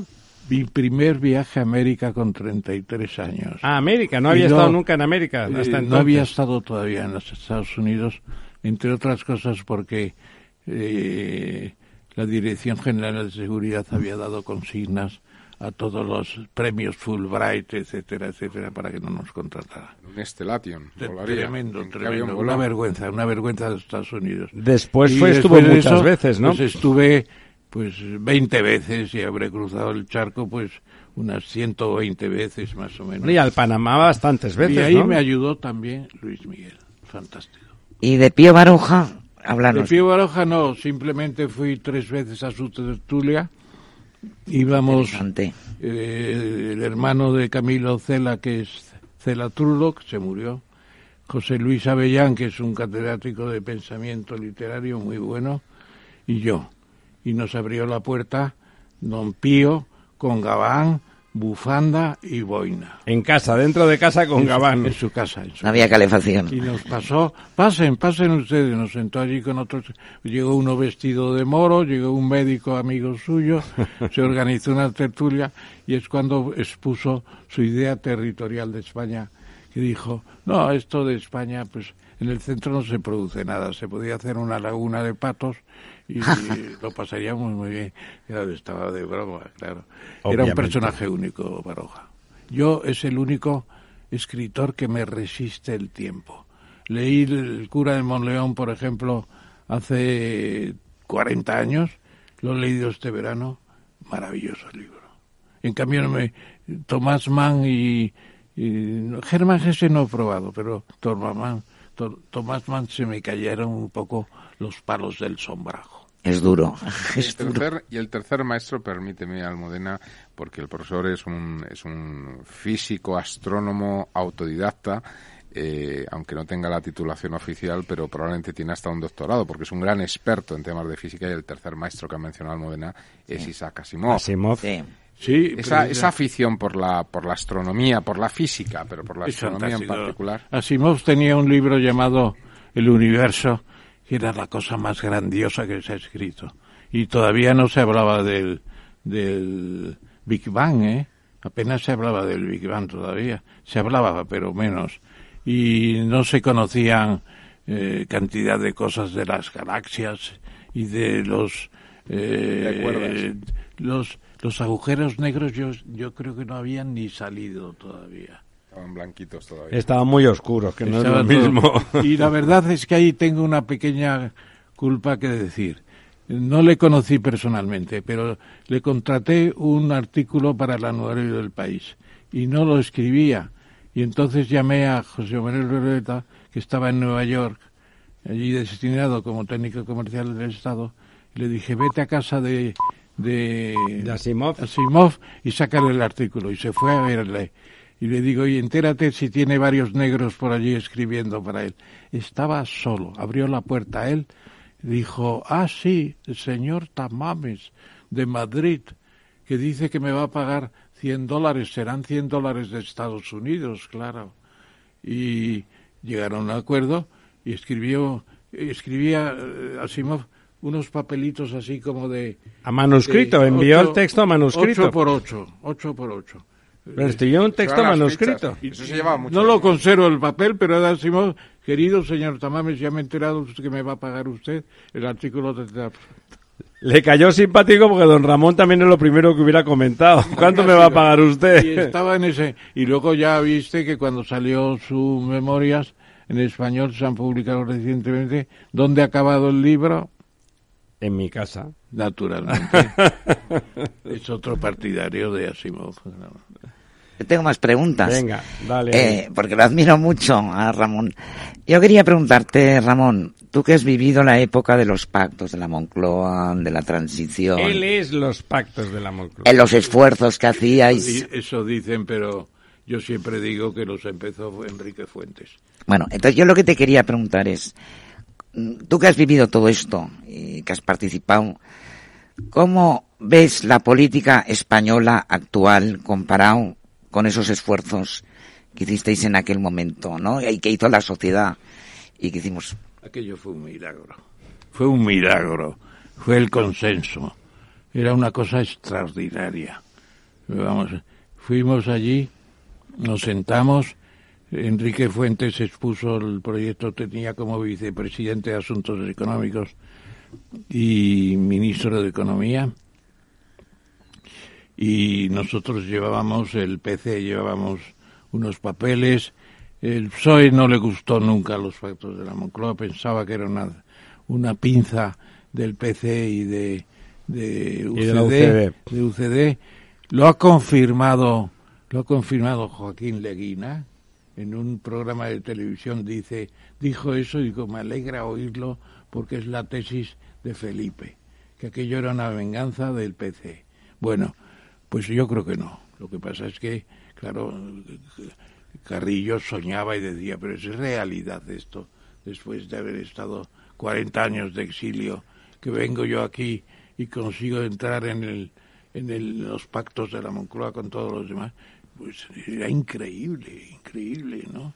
Y estaban los vascos, y estaban los catalanes, y estaban eh, los siete magníficos con Fraga a la cabeza. ¿Quiénes eran los siete? Era fantástico. Es una maravilla. Fantástico, fantástico. Y los acuerdos económicos eran muy lógicos porque nosotros hicimos el resumen de aquel sábado de que estuvimos en la Moncloa todo el día, el sábado y domingo. Pero luego se estuvieron desarrollando como tres semanas y se recogió todo. Es una cosa increíble lo de los pactos de la Moncloa. ¿Qué hizo usted la, el día que murió Franco? Pues mire, estaba invitado, había ido a Inglaterra, a Londres, a ver a Fraga, porque Fraga me confió junto con un economista inglés un libro que se tituló Gibraltar español británico, que, que editó a Cal. Y bueno, el libro no lo voy a elogiar yo porque contribuir a escribirlo. Tuvo poca salida, poca publicidad cayó también en el momento de la transición inicial, etcétera. No era un tema interesante entonces máximo y fui a ver a a ver a a, Fraga Londres. Fraga Londres que estaba de embajador y estuvimos hablando de todo eso, que estuvimos con Maxwell, que fue el inventor de los derechos especiales de giro del Fondo Monetario Internacional, un economista importante, y Estuvimos con él, llegamos a unos acuerdos y luego me invitó a comer en la embajada Fraga. ¿Y murió mientras estaba usted ahí en Londres? Yo, había pasado por París previamente, he estado con Carrillo y compañía. Y me dicen, ¿a dónde vas? Digo, pues esto. Dice, ¿por qué no le dices a Fraga que puede entrar en un gobierno provisional de la apertura y tal? Digo, bueno, no tengo inconveniente. Y entonces en mitad de la comida le dije, vengo de París, he estado con estos tata y te proponen y te proponemos que seas casi el presidente de un gobierno de transición. Y él era víspera de Navidad y estaba preparando, trinchando un pavo muy grande. Y se volvió hacia mí con los cuchillos y el tenedor. Parecía que me iba a trinchar. Y entonces dice la mujer de Fraga, pues tienes razón, Ramón. claro, ella veía que seas presidente. el futuro de su de su marido por ahí, que no lo que pasó después. Y entonces... Eh, si era vísperas de Navidad ya había muerto Franco. No, es que era antes de Navidad, era antes del 20 de noviembre. Antes, antes. y entonces, desde Londres me fui a Berlín, que me había invitado Ignacio Sotelo a la Universidad Libre a dar una conferencia. Por cierto que es una de las últimas conferencias que di en alemán, porque ya el alemán lo tengo más oxidado que otra cosa. ¿Hablaba usted alemán con fluidez en algún momento de su vida? Sí, sí, sí. El año, el año, cuando fue? Pues el año 58, 59, lo hablaba bastante bien. Estaba en, en, Colonia en un intercambio cultural con una familia, estuve allí unos meses. En ese momento lo hablaba bastante bien. Bueno, y entonces eh, estuvimos cenando, Ignacio Sotelo y yo, y nos fuimos, yo me fui a la cama ya temprano me metí en la cama y me despertó Carmen a las a las 4 o las 5 de la mañana y me dice, Ramón, que ha muerto Franco. Digo, vaya hombre, algún día tenía que morirse. Y hablamos un poco de otras cosas y de, de, Franco, claro. Y, ya me metí en la cama otra vez y tan tranquilo. Y al día siguiente se presentaron los obreros en la conferencia, los obreros españoles, con botellas de coñac y de champán para celebrarlo. Y Sotelo y yo coincidimos. ¿Eso era en Berlín? En Berlín que había que decirles a los obreros, le dijimos que las muertes nunca se celebran, que cada uno piense lo que quiera y hacer la crítica de Franco, pero no celebrarlo con botellas de coñac y de champán. ¿Y usted no se alegraba de que se hubiera muerto Franco? Alegrarme nunca me alegré de una, muerte. Hoy no Yo me gustaría, me gustaría Ramón preguntarle ahora que estamos rememorando este tiempo pasado se habla ahora de eh, desclasificar los papeles del 23F. Lo he visto, lo he visto. El 23F, usted fue uno de los 300 eh, protagonistas o 350 protagonistas más cuarenta y tantos guardias civiles que estaban en el Congreso encerrados. Eh, ¿qué, ¿qué, piensa usted, primero, de aquella noche y, y segundo, de estos, bueno, pues ideas, fuerzas que se están lanzando que pueden surgir de esa desclasificación. Bueno, decía Tejero que implicaba al rey, ¿no? Implicando al, al, rey emérito, implicando al general Armada, Felipe González, es decir, implicando un montón de ¿no? Esto, esto ¿qué, qué, qué cree usted? Bueno, yo no sé qué es lo que tendrán todavía protegido por el secreto de documentos del sumario. del sumario que no se han expuesto etcétera, etcétera.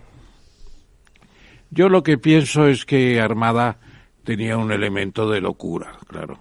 Eh, debía soñar por las noches con Primo de Rivera, que en estos días se está conmemorando el comienzo de la dictadura de Primo de Rivera, el año 1923, hace un siglo.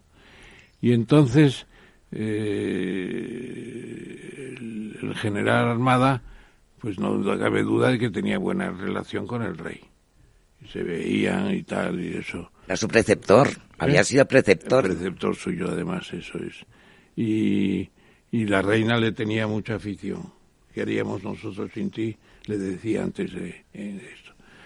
Pero yo creo que el rey no estaba en el asunto. Debía sonarle cosas, cosas. Y quizás se haya investigado algo más etcétera, etcétera, todo eso. Yo creo que el rey, cuando habla al pueblo a través de la televisión, dice la verdad, me parece. Lo que pasa es que, claro, cualquier loco puede lucubrar y acercarse de ver, ver al rey, eh, majestad, así no podemos seguir. El rey le diría, este pelma viene aquí a darme la, tabarra. La, tabarra, voy, voy a ver si se va pronto, etcétera, etcétera.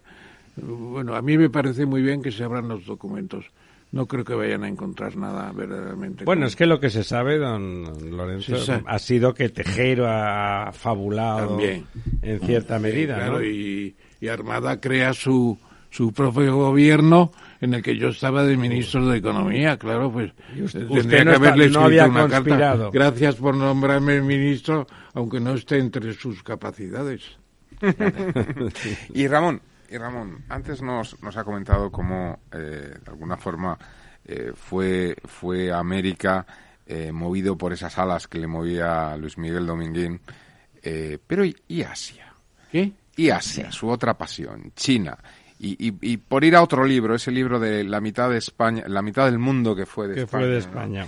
de Spanish Lake, todo, toda su, porque usted tiene una vinculación muy estrecha, muy estrecha con, con Asia y en particular con China, ¿no? Eh, ¿Y eso dónde viene? También Luis Miguel le llegó allí, también le abrieron diciendo maestro. Tuve una larga conversación, como saben ustedes, con Xi Jinping cuando le invitó el rey de España hace cinco o seis años a una cena de gala en el Intercontinental. En el Palacio de Oriente. Bueno, y eh, me iba a despedir del rey.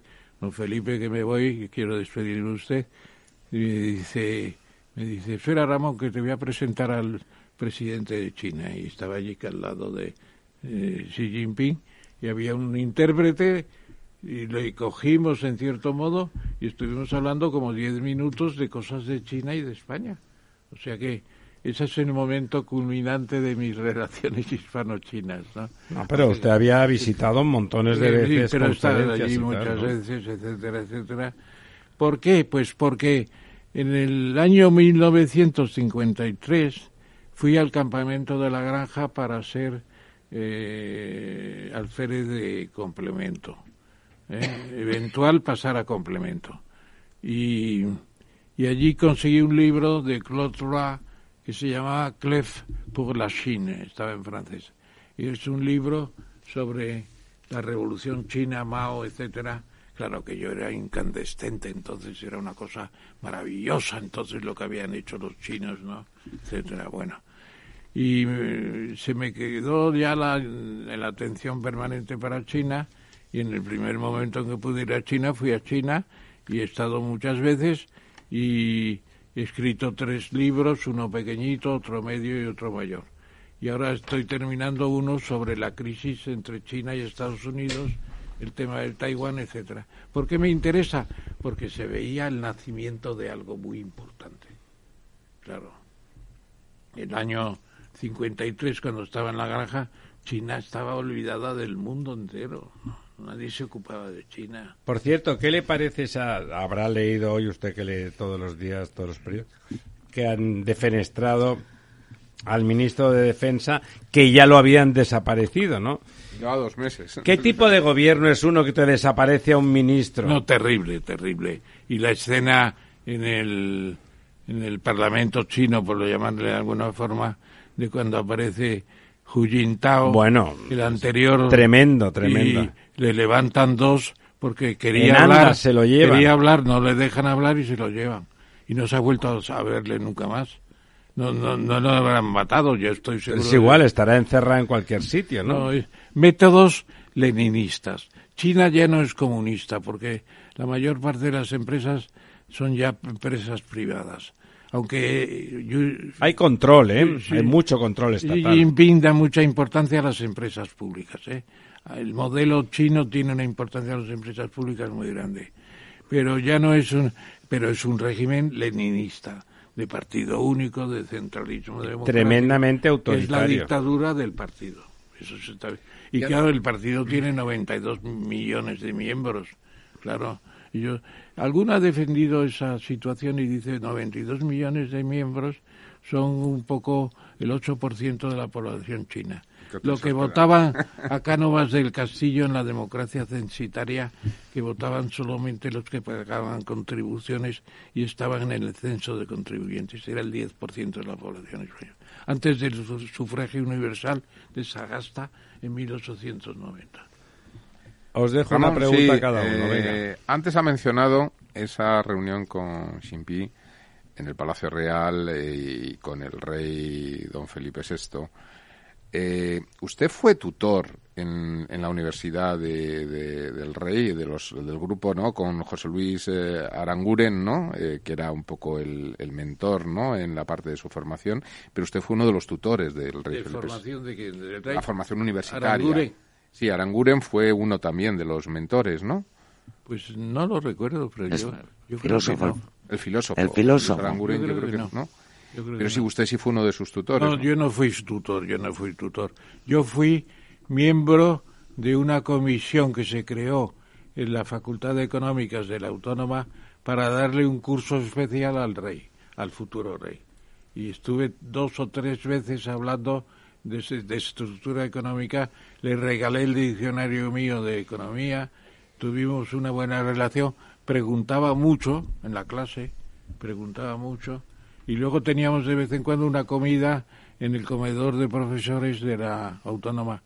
Y allí un día yo llegué tarde y le saludé al príncipe dándole unas, unas palmadas en los hombros. Digo, perdona, porque, eh, perdón, eh, que, que, me, que me he retrasado un poco, don Felipe. Yo nunca le llamé majestad, ni alteza, ni nada. Yo, don Felipe. Es un chavalina. a Juan en Carlos aquel ni en aquel A Juan entonces Carlos nunca le chavalín llamé verdad, tampoco, ¿no? nunca le llamé tampoco majestad. A la reina sí, porque la reina era de familia real antigua. Hanover. Bueno, los ¿no? Borbones tampoco son recientes, ¿no? No, no. Aunque dicen la rama borbónica se perdió porque Alfonso XII no es Borbón, no era, no era, no era Borbón, era el hijo de un capitán de la Guardia de Corps Bueno, de Isabel II. que tenía aficiones Que creo que se llama a la Puig, hípica. Puig no sé qué, de origen valenciano y nombre catalán, sí. La Yo- última, sí, la última. A ver, dada la experiencia política que tiene Ramón, ¿qué crees que va a ocurrir? ¿Va a haber repetición electoral? ¿Cómo ves todo esto que está ocurriendo? Y ahora os voy a dar una nueva noticia. Puigdemont exige que el Estado le devuelva 7 millones de euros a cambio de su sí a Sánchez.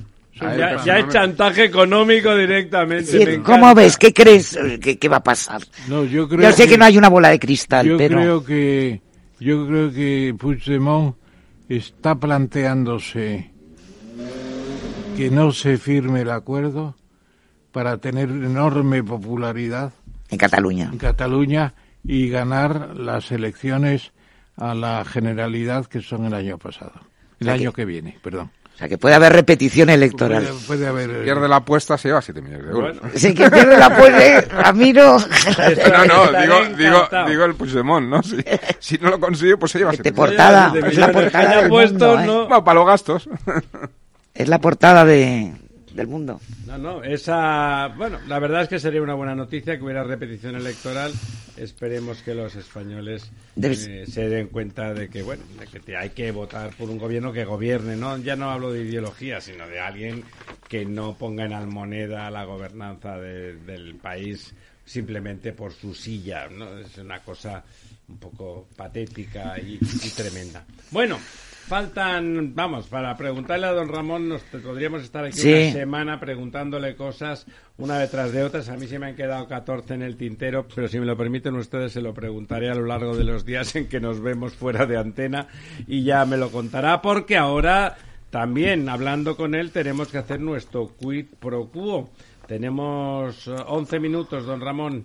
Vamos España, cuarto país receptor de migrantes de la OCDE en el 22. Bueno, somos el gran país receptor del sur de Europa, ¿no? En mi infancia no se había visto, no se había visto un negro en España nunca. Una vez que íbamos al cine con mi hija Laura, pasamos por una en el descanso, se iba levantando la gente para dejar pasar a un extremo de la fila. Y había un negrito y se volvió mi hija Laura y me dijo, mira, mira papá, un negrito y no lleva lanza. Porque todos los negritos que se pintaban eran con lanza. Bueno, pues hoy tenemos una población afroamericana, no, afroespañola importante. Importante, sí. Importante. Tiene usted razón y no hace tanto. Mi... Y va uno por la calle, yo a veces voy por la calle, me fijo en dos cosas, en Madrid siempre. Casas construidas antes de la guerra civil, que son la inmensa mayoría. Hay ¿no? muchas todavía, Son sí. la inmensa mayoría maravillosas casi todas. Bueno, y me fijo también en el aspecto de la gente. Y ahora tenemos, pues se ve el 10 o 12% de inmigrantes en Madrid, se ve perfectamente por las calles, por todas partes. Es mucho De más todas formas, don. Ramón, si usted me permite que le corrija, cuando tú- usted cuenta esa anécdota, había un millón de españoles que eran negritos. Me estoy refiriendo Ah, a que Guinea Ecuatorial. Guinea, claro. No, no, Con no lo cual en España había negritos. No eran tantos. El españolito se iba a Suiza Además, a trabajar. En Guinea, en no, Guinea. no se les dejaba venir a la península. bueno, esa era No, otra cosa. Es verdad que había pocos porque mi, cuando mi hermano era pequeñín, tenía como cinco años o así, estábamos un día en la Plaza Real en Barcelona, a tomar una cerveza, que era un sitio clásico de ir, y había tan pocos que me acuerdo perfectamente que en el bar, pues era además como era cerca de las Ramblas y tal, era un sitio donde se podía ver un poco más de multirracialidad y de golpe eh, mi hermano eh, le tira de la chaqueta a mi padre, papá, papá, papá. Y ¿Qué hijo? Dice, mira, un negro, que la estaba allá al lado, dice, se ofendió, me acuerdo del negro, mi padde que además era lo contrario el- de un el racista. negro dijo algo. Y sí, se, se, que se enfadó y este tal, y ¿qué quiere que le diga? Acaba de ver la primera vez en su vida que ve un negro, pues lo, lo señala, no, no está afortunadamente las generaciones actuales no los diferencian. O sea, yo esto lo, esto, yo, yo No, lo, les parece yo lo he vivido, yo lo he vivido habitual, con digamos. mis hijas, Que sí, que sí. con mis hijas. eh, recuerdo cuando mi hija Los- la mis mayor hijos tienen tenía amigos- como amigos cinco o seis negros, añitos claro. en un cumpleaños, pues yo estaba haciendo ahí como la listita y claro, yo tengo una- otra cultura por por mi edad lógicamente y no me acordaba el nombre de su amiguita que era eh, de origen africano. Por, por no decir negrita, ¿no? Y la dije, oye, eh, eh, Sofía, ¿y, y, y cómo se llamaba la negrita esta? Y ella no sabía. ¿Negrita?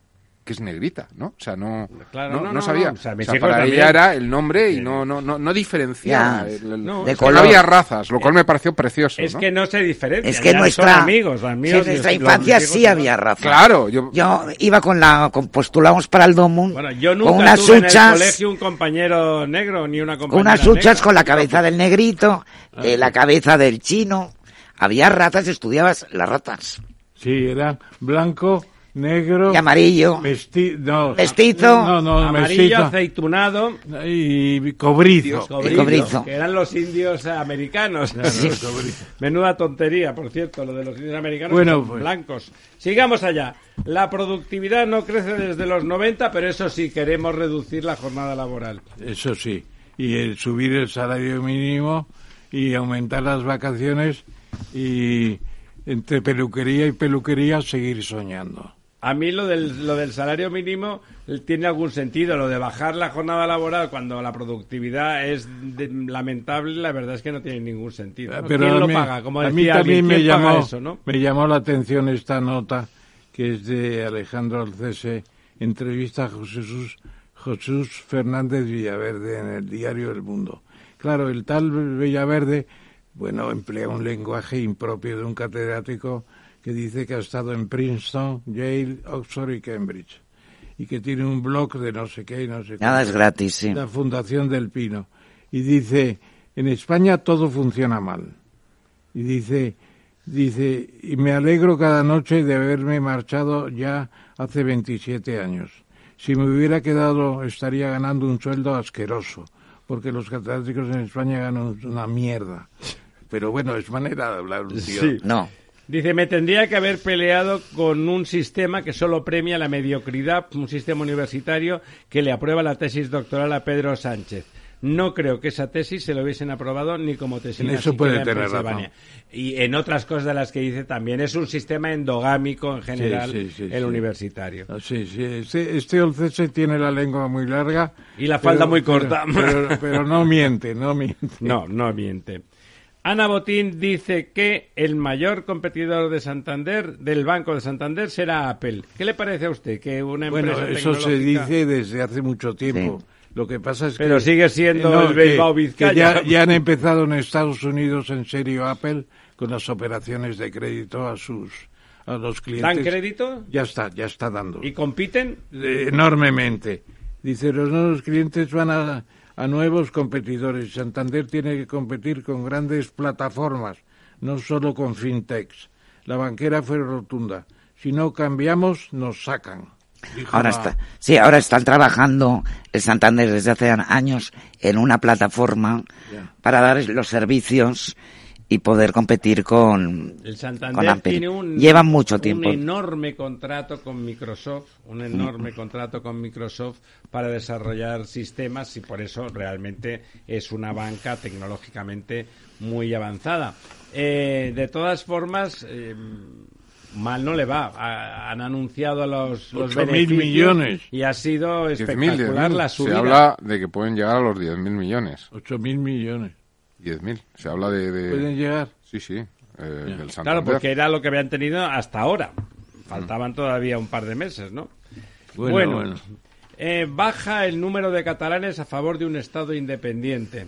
Eso no sé cómo lo miden, ¿no? O sea, Lo, lo mide, lo mide el Centro de, De Estudios- Centro de Estudios Centro de de Opinión Estudios de Opinión de de Cataluña. Cataluña, sí. Sí. Entonces, pues tendrán su medición más o menos aceptable. Eh, independentistas el 42% y negando la independencia el 52%. No es un margen tremendo tampoco. ni no suma. Y además yo creo que es ¿Qué quiere que le diga? irrealista. Bueno, la independencia no votaría menos gente porque hay miedo. Como decía, como decía Josep Pla, decía en España mientras tengamos billetes del Banco de España y Guardia Civil, se podrá vivir.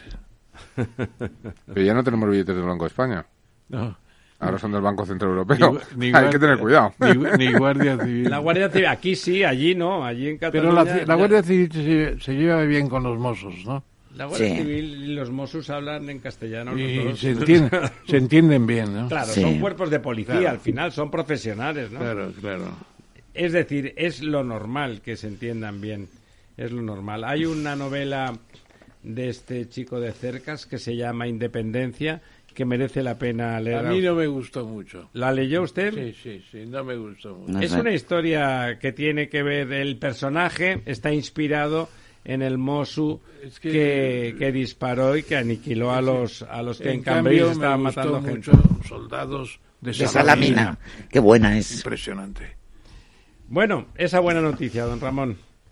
Récord histórico de lluvias en el centro de Madrid. Bueno, pues será, será una buena noticia en algún sentido, pero se inundó todo, ¿eh? Bueno, es que todavía no tenemos el resultado de estas aguas en los embalses. Parece que tienen miedo, que como son franquistas no hay que hablar de ellos, ¿no? Nosotros Bueno, hablamos siempre por las Bueno, mañanas pues aquí. 87 litros, que en algunas zonas fue 104 litros. No, 87 litros fue en el año 72, que era el anterior récord. Pero así, 104 perdona, perdona. es cuando fue el jueves 104, pasado. 104, 104. Yo lo vi textualmente mirando un cubo que tengo de cristal en, en la terraza. Se llenó, Se claro. llenó el día. Sí. Impresionante. Bueno, ojalá que estén los embalses ya llegando a... Fíjese, de todas formas, hablando de esas cosas, de golpe, en un sitio como Madrid, que no es que no llueve poco, pero tampoco llueve mucho, se produce el máximo que ha llovido desde que usted ha nacido, que se dice pronto. señor, ¿eh? sí, señor. Eh, está cambiando los patrones de lluvia y en lugar de hacer, como dice usted, como es pecado hacer embalses, como es pecado hacer obras hidráulicas, en lugar de solucionar Bueno, y ya. adaptarnos a ese problema nuevo que tenemos, nos pasamos el día quejándonos y Entre diciendo que no hay que hacer nada. Pero ya cosas porque tuvimos- cuando llueve muy intensamente y luego no llueve mucho, los embalses sirven para eso. Claro. Para recoger. cuenta, Me he dado ¿no? cuenta. Te das cuenta. Tuvimos la preparación hace tres años. ¿Cómo se llamó aquel fenómeno? ¿La feno qué? Filomena. Filomena, la La Filomena. Filomena. La Filomena que cayó en forma de nieve, pero la del pulpo. Bueno, don Ramón, eh, felicidades otra vez por una semana adelantada. Eso no pasa nada, uno celebra las cosas cuando le da la gana y a nosotros nos la da gana hoy de celebrar su cumpleaños gracias, y de congratularnos de que siga usted vivo, pero no vivo, vivito y coleando. Eh, Bueno, Y dando mucha guerra. Amigas, amigos, muchas gracias por acompañarnos. El miércoles que viene ya no estaremos. Ah, Es fiesta. no hay- no hay clase. Es fiesta, es fiesta. Pero al otro sí que volveremos. Volveremos con eso, dando, dando guerra y desnudando a la verdad, si es que queda algo para desnudar, si es que el gobierno ha dejado títere con cabeza.